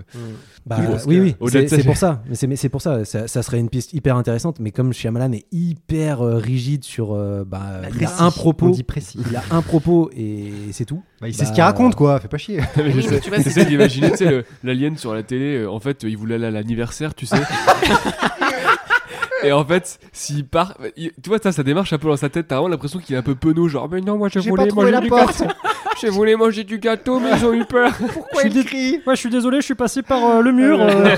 Oui, mais alors que tu Non, vois, mais ça aussi incroyable. par Enfin, rapport à, à cette idée, tu vois que bah on adore l'idée que Bruce Willis se rende compte autant dans Sixième Sens que dans Incassable de ce qu'il est réellement. Euh, moi, j'aime beaucoup cette idée, en fait, qui pour moi aurait pu permettre en plus, tu quand on, on disait que c'était peut-être le début de la fin de, de Shyamalan, signe, c'est que pour moi, c'est vraiment le film avec lequel, en l'abordant légèrement différemment et de manière moins rigide, il aurait justement pu l'amener ailleurs, avec cette idée que, au-delà du premier degré euh, et du, du côté très littéral du film, tu peux te dire, est-ce que finalement, justement, ces fameux signes du titre, j'ai pu, moi, spectateur, mal les interpréter parce que sa mise en scène crée justement euh, cette zone d'ombre. Et en fait, effectivement, cette zone d'ombre, elle est là par instant, peut-être pas assez, et c'est potentiellement son héritage d'Hitchcock qui permet ça. Mais euh, je- effectivement, je pense que c'est pas, dans tous les cas, c'est sûr que c'est pas quelque chose que lui voulait. Mais je trouve ça intéressant que certains des spectateurs se le soient quand même Mhm. réapproprié comme ça. Et parce que ça, ça amène sa filmographie dans un, un- une autre dimension, finalement, sur une ambiguïté de cette croyance aveugle dans le cinéma, qu'il y a peut-être pas assez dans, son, dans sa filmographie, en fait. Oui, parce que moi je pense que dans tous ces films, ils racontent un peu toujours la même histoire, comme tu disais, Alex. C'est des personnages qui veulent pas croire en leur récit et veulent pas accepter la place qu'ils ont, mais en fait leur place est très claire et le film leur indique euh, énormément, euh, subtilement, pas du tout. Et dans No 4 de cabine, c'est ce qu'on retrouve, c'est que vraiment. Ils ont un récit dans lequel ils doivent trouver une place, ils doivent l'embrasser, l'accepter, et en fait, s'ils l'acceptent pas, ils seront forcés d'accepter à un moment ou à un autre. Dans Incassable, c'est ça, dans Sin, c'est ça, et dans, euh, bah, je sais pas si on a dit, si on refait toute sa filmographie, on va le trouver dans d'autres films. Dans La jeune fille de l'eau, c'est vraiment l'histoire Ah aussi, c'est que bah, dans- c'est quelqu'un de lambda et en fait tous les gens autour de lui ont un rôle à jouer et même s'ils veulent pas en fait le destin va les forcer quitte à les violenter Oui, donc oui, en fait il n'y a mais aucune place à l'interprétation Bien ce évidemment. on peut reprocher mais c'est vrai qu'au moins bah, c'est sa ligne de conduite quoi c'est comme ça qu'il ré- qu'il raconte ses histoires quoi. Même que le twist de The Visit Bah, euh, alors là, non, mais on- retire on toutes les pistes de- euh, Ouais. imaginables. Mais je trouve que c'est une des raisons qui fait que j'aime bien Signe aussi, c'est que je trouve que le film d'invasion extraterrestre en règle générale se prête pas mal à ce genre de truc. Et d'ailleurs, euh, tous les vrais très bons films d'invasion alien qu'on a eu récemment reprennent un peu cette idée. Bon, Nope est un film un peu plus euh, très différent, bien évidemment, hein, c'est Mm. pas la même chose. Mais euh, pareil, il y a- il y, a toujours forcément un parallèle qui est fait entre euh, le, le- le médium cinéma. Alors, chez Peel, c'est moins dans une perspective de foi et de mystique, Ouais. etc. Mais il y a quand même ce parallèle qui est fait entre l'écran, euh, donc dans son cas, lui, de cinéma, enfin, le, le récit, quoi. le- le- euh, bon, pa- pareil, c'est plus dans une perspective industrielle parce qu'il y a tout le sous-texte avec les rejetés de le- l'industrie hollywoodienne, etc. Mais mais il y a toujours cette idée de, euh, bah voilà, le le- le- l'ovni dans Nope. Alors mi- micro spoil si jamais vous l'avez pas vu, euh, c'est euh, c'est une toile de cinéma quasiment. Euh, récemment, je conseille un excellent film. Petit film indé qui s'appelle The Vast of Night ah oui et qui, euh, et qui, euh, qui bon c'est vraiment fauché vous attendez pas mais c'est vraiment moi je trouve ça superbe voilà Ouais, Enfin, très c'est bon- vraiment très une, bon un des meilleurs films que j'ai vu il y a quelques années et qui est super original et en fait qui reprend un peu cette idée de de l'alien comme une histoire à laquelle tu dois accepter Mhm. mais d'un point de vue auditif parce que c'est presque un podcast. Alors t'as des, t'as des genres de longs plans euh, sublimes là qui traversent les et c'est des gens qui parlent de la- de- d'une expérience un peu mystique qu'ils ont eu aussi avec euh, avec les aliens. Et euh, pareil t'as cette histoire de euh, bah, de faire une histoire voilà. C'est c'est l'alien comme la matrice de la mythologie contemporaine quoi. Et je trouve ça passionnant. Alors ouais là il le, il le traite vraiment sous l'angle de de l'audio quoi. Ouais, du coup c'est vraiment une expérience audio qui est euh, enfin je trouve euh, assez mais c'est ça qui est super aussi que dans Sin ce que j'aime bien c'est que Bon, je suis très fan des invasions aliens et des fins du monde aliens, c'est sûr, mais le fait de le faire, le fait de le raconter par une toute petite cellule comme ça et de s'y tenir, tu vois, il aurait pu vraiment se dire je commence mon film à la rencontre du troisième type à l'autre bout du monde. En fait, tu vois que ça par la télévision et il se dit mon histoire elle est simple, elle est carrée, c'est cette histoire, c'est cet endroit. Il y a très peu de décors, il y a très peu de dialogue, c'est vraiment l'économie, les purs. Et euh, je trouve que ça marche très bien et j'ai l'impression qu'il n'y a pas beaucoup de films d'invasion alien qui font ça. Il y aura toujours Mm. un film d'invasion alien, tu as un enjeu de fuite. Là, ils se retranchent. À un moment, ils évoquent l'idée de partir et ils décident de rester là. Ils font tout un tas de trucs qui pourraient sembler anti-logiques, peut-être, ou anti-spectaculaires, clairement, mais que je trouve euh, très beau et surtout, t'es t'arrives à y croire. Tu te dis, bah ouais, en fait, si un truc comme ça arrive, est-ce que vraiment je me casse? Est-ce que je vais à l'autre bout de la France? Est-ce que je vais retrouver des gens? Est-ce qu'en fait la terreur va m'immobiliser? On est ensemble, comment on fait communauté, comment on fait famille? Est-ce qu'on va pas s'en- Comment on fait quoi? Et je trouve que c'est très. Trouve J'aime beaucoup retrouve, on comment- retrouve aussi un peu ça chez Spielberg quand même dans Rencontre. euh, Il y a aussi une perspective intime, mais qui Oui. il n'a pas un décor unique et tout. Enfin, c'est beaucoup moins il radical. les intimités. beaucoup moins coup, radical ça chez, euh, Spielberg. Et d'ailleurs, euh, les thématiques euh, de, des aliens et de l'écran chez Spielberg sont à peu près aussi euh, pas subtiles que chez euh, Shyamalan. Quoi. C'est un écran qui fait de la lumière et du son. Enfin, à ce niveau-là, c'est. Et euh, pourtant, euh, personne ne va dire Rencontre troisième. Mm. Enfin, c'est, c'est un chef-d'œuvre, quoi. Voilà. Et, euh, et oui, oui, il a un côté beaucoup plus radical. C'est comme si en fait, il s'intéressait que à la famille euh, de, de Rencontre. Euh, Ouais, exactement, voilà. qui restait dans la famille et qui Ouais, en fait ça. ils vont pas aller à la montagne, l'objectif n'est pas ailleurs, l'objectif Je pense est que là. ouais, Ils doivent se retrancher de- au sein de leur famille, dans leur maison, dans leur foyer, dans leurs souvenirs. Et en fait, c'est là qu'est la clé. Mm. Et puis, de- un de regarder aussi- ailleurs. C'est moins une histoire de couche, mais dans Rencontre, t'as ce truc que euh, euh, le personnage de père de famille, si je me rappelle bien, il, il est en marge de l'expérimentation qu'il y a avec les extraterrestres. Il est obligé de se planquer en haut de la Oui, montagne. ouais. Et c'est pareil, tu sais, c'est- il est, il, est, il est dans son coin. C'est vraiment une expérience intime de son côté, alors que Mm. tout le monde est là avec toutes ces, ces machines et tout. Et Shyamalan, il pousse le truc au point de carrément te montrer ça que par des écrans et, et des trucs comme ça. Et je pense que c'est un une des choses qui ont poussé la comparaison avec, euh, avec Spielberg euh, à l'époque. euh, D'autant que bon voilà, il a une mise en scène qui, a, qui Oui. pousse quelques-uns le de nouveau ses... Spielberg, n'oublie pas. Bah voilà, c'est ça. Ce qui, qui a été à la, à la fois euh, une belle consécration et, euh, Et la fin. je, et voilà, c'est- Ouais, c'est- je pense conséquence. on te met ça sur les épaules, euh, forcément, euh, c'est compliqué quoi. Ouais. Et ça, C'est ça a pas dû aider le côté un peu euh, que, vous, que vous lui reprochez euh, égomaniaque euh, de Ouais. sa, de Ah sa ouais. filmo quoi. Mais c'est marrant parce que bah, surtout après, euh, t'as Phénomène. Et Phénomène, c'est Bah, pas c'est- ça en fait. Alors Ouais, que ça aurait pu être ça. Tu vois, ce côté marrant, ultra resserré du huis clos. Et Et, quel dope, quoi. et marrant.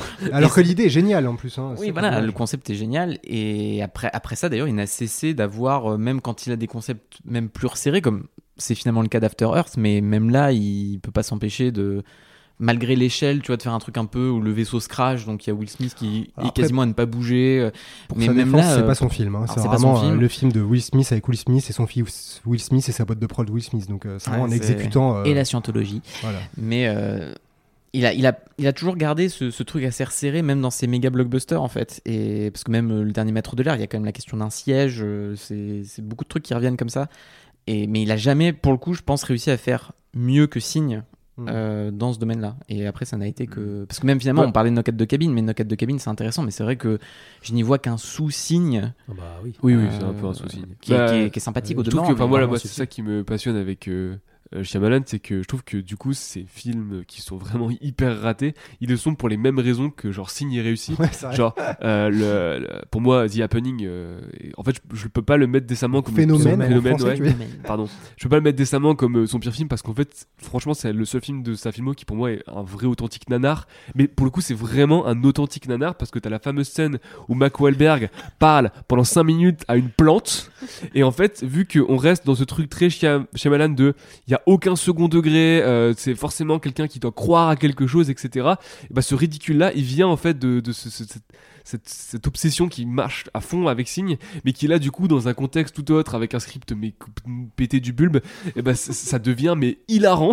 Et ça qui Et, fait euh, tout et le du contraire. coup, c'est réussi en- dans un sens. Enfin, c'est pas réussi, mais oui, c'est réussi dans le ratage, quoi. voilà, c'est ça, c'est réussi dans le ratage. Mais c'est marrant parce que maintenant que vous en parlez, j'essaie de comparer. Je me dis, c'est vraiment le contraire d'Austin à tous les niveaux parce que la scène d'intro, c'est un truc décroché des personnages principaux. Ouais. Et elle La scène de- d'intro d'ailleurs. De- hein de- le- tu parles de phénomène là. Ouais, de phénomène. Bah, je trouve que tu vois, phénomène, c'est ça aussi qui est terrible, c'est que les, vraiment le tout tout début, Est très bien. donc, quand ça vraiment part en couille, tu eh mais concept super cool et, Super. ouais. et très bien mis en scène encore oui, une fois. c'est terrifiant. Les gens Et qui voilà. se jettent là. Et après ça part mais complètement. Mais c'est un décrochage de la cellule, alors que c'est pourtant une histoire de famille Ouais, ouais. euh, un peu dysfonctionnelle et recomposée.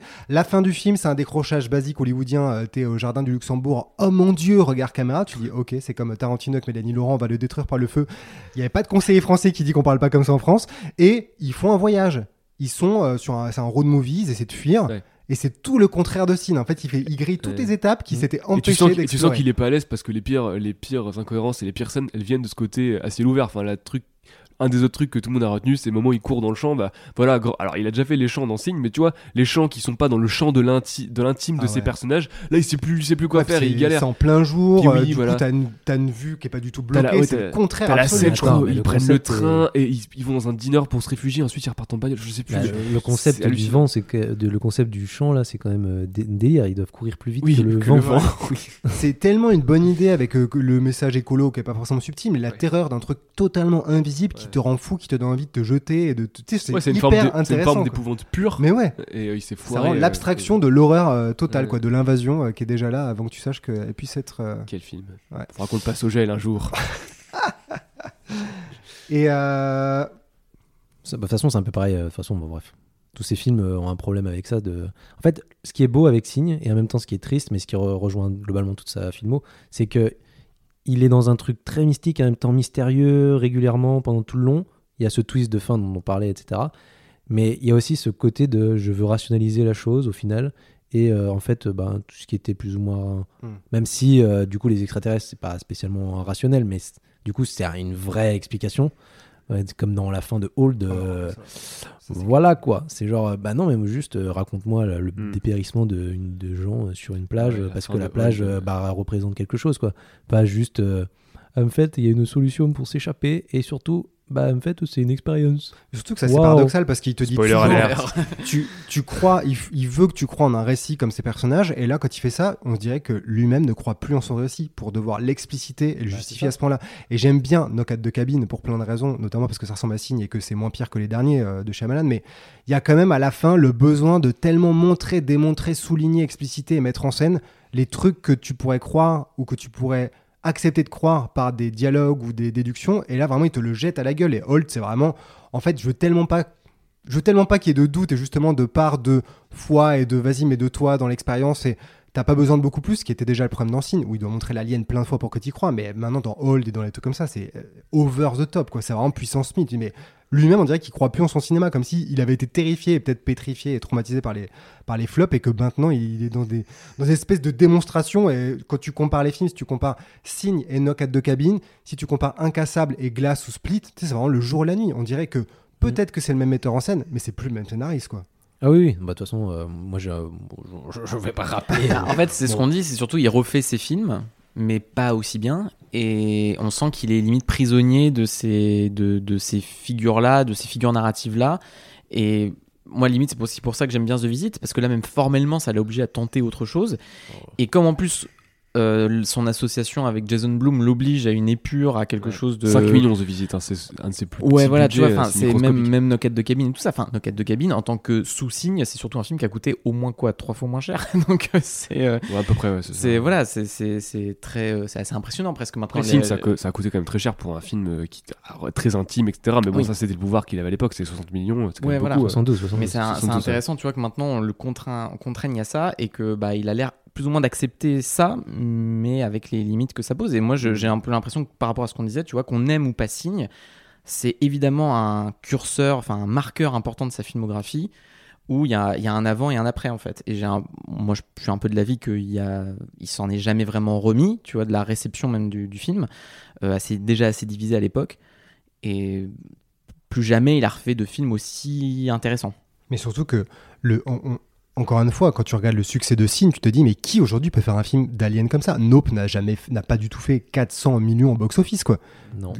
Il Alors, a il réussi quand même. Il Malheureusement. l'aurait ouais. mérité. il l'aurait mérité. Ça, c'est un autre débat. Mais... non, mais tu sais, il a, il a quand même réussi, c'est l'alignement exceptionnel des étoiles de pouvoir euh, comme ça. Alors, je crois qu'il voulait Paul Newman ou euh, Harrison Ford, je sais plus, il voulait d'autres acteurs, mais. Donc, il a quand même eu Mel Gibson, le pauvre, quand même. Il, il a quand même juste eu un acteur qui était, bon, quand même, il fait pas beaucoup de films de ce genre-là. Mel Gibson, c'était quand même. T'as l'impression que c'est un espèce de miracle, le truc, quoi, qu'il ait réussi à avoir autant de moyens, de pouvoir écrire cette histoire, d'avoir autant de thunes, peut-être même juste pour lui et Mel Gibson et, les autres, mais et de réunir autant de public quoi c'est un film moi mes parents ont été le voir j'ai été le voir avec eux c'était vraiment un événement quoi Ouais, d'ailleurs, euh, je pense que euh, il cite ça dans euh, sa, carrière, sa fin de carrière. Moi, je suis un peu moins sévère sur ses derniers films, mais, euh, mais, euh, mais oui, sur ses films récents, c'est qu'il s'accommode un peu moins des systèmes de production des films euh, d'horreur qu'il y a, enfin, d'épouvante euh, ou du moins fantastique euh, qui, qui a aujourd'hui euh, à Hollywood. Enfin voilà, le- il s'est adapté à la formule Blumhouse pour revenir. Mais ouais, euh, 5 millions, etc. Enfin, tu sens qu'il est pas dans ce truc signe où il avait les coups des franches quand même, quoi. Il pouvait y aller. Là, la, la, la modé- Enfin, je trouve que Hold est vraiment symptomatique de ça, c'est-à-dire que cette mise en scène euh, ultra démonstrative et qui en devient complètement ridicule parce que tu sais plus euh, euh, qui, où et quoi, tu sens que vu qu'il a pas un grand budget, il doit compenser quelque chose et que du coup il y va comme ça. Et pour moi, c'est une des choses qui fait que ça marche pas. Pareil pour euh, euh, Split et le jeu de, euh, euh, de, McAvoy. de McAvoy où bon bah voilà, l'argument du film faut que ce soit son jeu et du coup faut y aller à donf. Et, et j'aime bien le film aussi. Et ouais, du coup, c'est peut-être un peu aussi pour ça. Enfin, il est plus dans le système qui lui permet d'être à son top de forme qu'il avait à l'époque. Ouais. Après, je me demande si c'est une volonté, enfin, si c'est lui qui s'est dit je me restreins un peu, ou si c'est les gens qui disent on donne plus d'argent. Mais entre The Visit et euh, Knock at the Cabin, euh, il a, il a quadruplé son budget. Donc en fait, Ouais, il recommence à remonter. Et Knock at the Cabin, qui a coûté 20 millions, n'a pas du tout cartonné, quoi. Donc on n'est plus du tout sur le même rapport de rentabilité. Il a fait quoi 50 millions, un truc comme ça, non? Ouais, plus de 50, ça, ça passe pas non plus l'enfer. Non, mais tu vois, tu investis Ça- 20 ça millions, tu fais être 50 rentable, a millions par rapport à Split, euh, C'est c'est un de 9 ses millions pires. 279.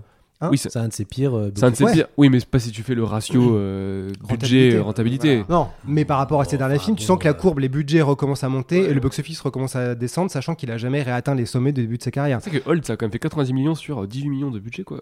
Mm. Pas mal. Non, parce qu'aussi, ce Et mec, euh, il est... quand tu regardes sa carrière, il a fait quasiment tous les studios. Il a commencé donc chez Miramax, comme tu disais, avec Wide Awake, euh, son premier euh, long métrage sérieux hors euh, truc d'étudiant. Chez Disney, il a fait Sixième Sens, Incassable, Signe le Village. Il est parti en disant merde, vous acceptez pas tout ce que je dis euh, comme parole divine. Il a fait La jeune fille de l'eau chez Warner, flop, il est parti. Phénomène, c'est Gigado bah, avec Mark Wahlberg chez La Fox, il est parti. The Last Airbender, Avatar, le dernier maître de l'air chez Paramount, flop, il est parti. After Earth chez Sony, flop, il est parti.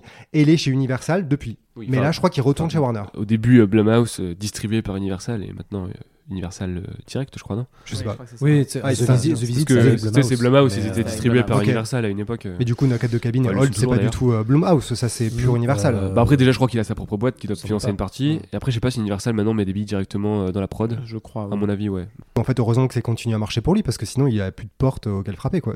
Ah bah Netflix. Hein. Putain, mais c'est vrai. Bah oui. Ouais, Netflix, et Netflix, bah, il- remarque Apple en plus. Pourquoi il fait pas de truc avec Apple? Puisque Bah, il- sa série est dessus Il Ouais, il a faire fait des films. servante avec Parce eux. que bah, il croit l'expérience de on regarde les films Apple, c'est peut-être pour ça. ouais, c'est- Non, mais du coup, il fait partie des gens qui pendant la pandémie ont fait des films et après qui ont cartonné, donc il s'est un peu accroché à l'expérience de cinéma quoi. Contrairement à d'autres, il aurait pu sûrement aller sur la SVOD. euh. Oui, surtout que certains de ces films vraiment à concept sont idéaux. Euh, Si tu mets en plus euh, Ah. une star un peu parlante, tu mets ça sur une page d'accueil de Netflix en disant euh, machin dans une maison hantée euh, Ouais. où il y a Bah, des gens qui se font agresser chez eux. bah, c'est à dire tu fais, qu'il a ok, l'air de- d'accord. il a l'air quand même de valoriser l'expérience salle euh, Ouais, faire partie de ces cinéastes là et surtout qu'ils font vraiment une- ils dressent vraiment une grande ligne entre le cinéma en salle et euh, la télévision où c'est surtout des séries parce que ces séries alors moi j'ai pas vu Wayward Pine et j'ai vu C'était très, nul. j'ai vu très Super peu idée de de départ. J'ai vu très peu de servantes, mais j'ai l'impression que c'est des séries qui sont vraiment euh, hyper télévisuelles, enfin qui, qui, qui foncent vraiment dans le concept télévisuel, tu vois. Il y a pas, c'est- pas, euh, c'est un modèle très précis. euh, Enfin, j'ai l'impression qu'ils ils séparent très bien les deux. Et du coup, je le vois mal, ouais, faire un pur film de SVOD euh, sur Netflix ou autre. Après, bon, euh, si, si c'est il le seul pas qui lui donne de l'argent, On en voilà. reparle c'est- dans 5 ans. ouais, c'est ça. On verra bien, mais. De toute façon, vu qu'il va faire 8 films en 8 ans, puisqu'il a 12 scénarios sous la main. Ouais, c'est clair euh, que. Par contre, c'est une usine. Pas trop inquiet pour lui. hein. plus quoi. Bah, ouais, est-ce que c'est pas un peu le problème d'ailleurs Bah ouais, honnêtement, moi j'ai été dans la rédac celui qui a le plus aimé Knock at the Cabin et je l'ai défendu euh, sincèrement J'ai beaucoup aimé aussi, perso. hein. Mais moi je reste quand même sur. Bah j'ai pas hâte de voir ce prochain film, tu vois. Bah comme on disait, j'aime bien et en même temps je me suis dit une part de moi était excitée en se disant ah il refait un truc comme signe. En, avec une variation qui me plaît, que je trouve intéressante, mais euh, tout ce qu'il a essayé de créer de nouveau m'a complètement déplu et Surtout que, quoi. surtout que j'ai l'impression qu'avec Knock de Cabine, mine de rien, il arrive quand même à un, à un butoir de son concept, encore une fois. Qu'il y avait- Il y avait déjà un butoir avant, et là, il y a un nouveau butoir, Ouais. c'est dans le concept lui-même. C'est-à-dire que sur Signe, il disait les démons et les anges, bah. Voilà. Ouais, exactement. ouais. Donc en fait, euh, même moi qui adore euh, Signe, euh, qui le défendrait jusqu'à ma mort, euh, je commence à m'en foutre euh, royalement de chez Malan. Ouais, Alors que moi, c'est l'inverse. mais, C'est euh, peut-être ça le plus triste Ah ouais finalement. Ouais. Non, mais moi, moi, ouais. j'aime pas ces films, même si No Cut the Cabin était un peu mieux que la moyenne, on va dire. Mais euh, vraiment, euh, pour moi, c'est un enfer à chaque fois. Mais à chaque fois, je me dis, l'idée est intéressante, tu vois. Le problème, c'est que il a des bonnes idées, mais souvent, c'est c'est raté, quoi. Faudrait qu'il coécrive avec quelqu'un euh, qui écrive très très bien. Voilà, c'est l'article qu'on peut faire. Avec qui il devrait coécrire son prochain film Ou on imagine nous les prochains pitchs, tu vois, euh, avec ChatGPT et on voit ce qui se passe. On imagine, non, alors sinon, on, Oh. on imagine les prochains scénarios de Shyamalan à qui il pourrait les donner pour que ce soit des bons films. Ah non, mais tu- Ah c'est pas toi qui a- justement. c'est pas toi qui a dit qu'il était bon réalisateur, mais Mais mauvais ouais. Oui, scénariste. non, mais parce que ce en fait, il est, il, est, il est bon metteur en scène, mais le problème c'est qu'il est pas bon metteur en scène de ses propres films. Enfin, je pense que en ce fait, scénario, de- euh, de si il je pense que s'il avait un scénario de quelqu'un qui s'est il serait peut-être un peu moins accroché à du coup ces thématiques Oui, et ça a donc vachement marché avec After Earth. hein. non non mais After Earth on va pas dire que c'est un film s'il vous plaît c'est un- c'est une, c'est une pub quoi C'est un tract. donc euh, Euh, Ouais, ou alors on pourrait carrément en faire un, un podcast. Mais est-ce qu'on ne serait pas dans un podcast depuis le début? Ah putain, mais oui, peut-être. ah oui mais dans ce cas-là ça voudrait dire que les gens euh, sont obligés de de donner 5 étoiles et mais des bons commentaires comme quoi c'était super bref euh, que ça soit digne euh, d'un mauvais twist de Shyamalan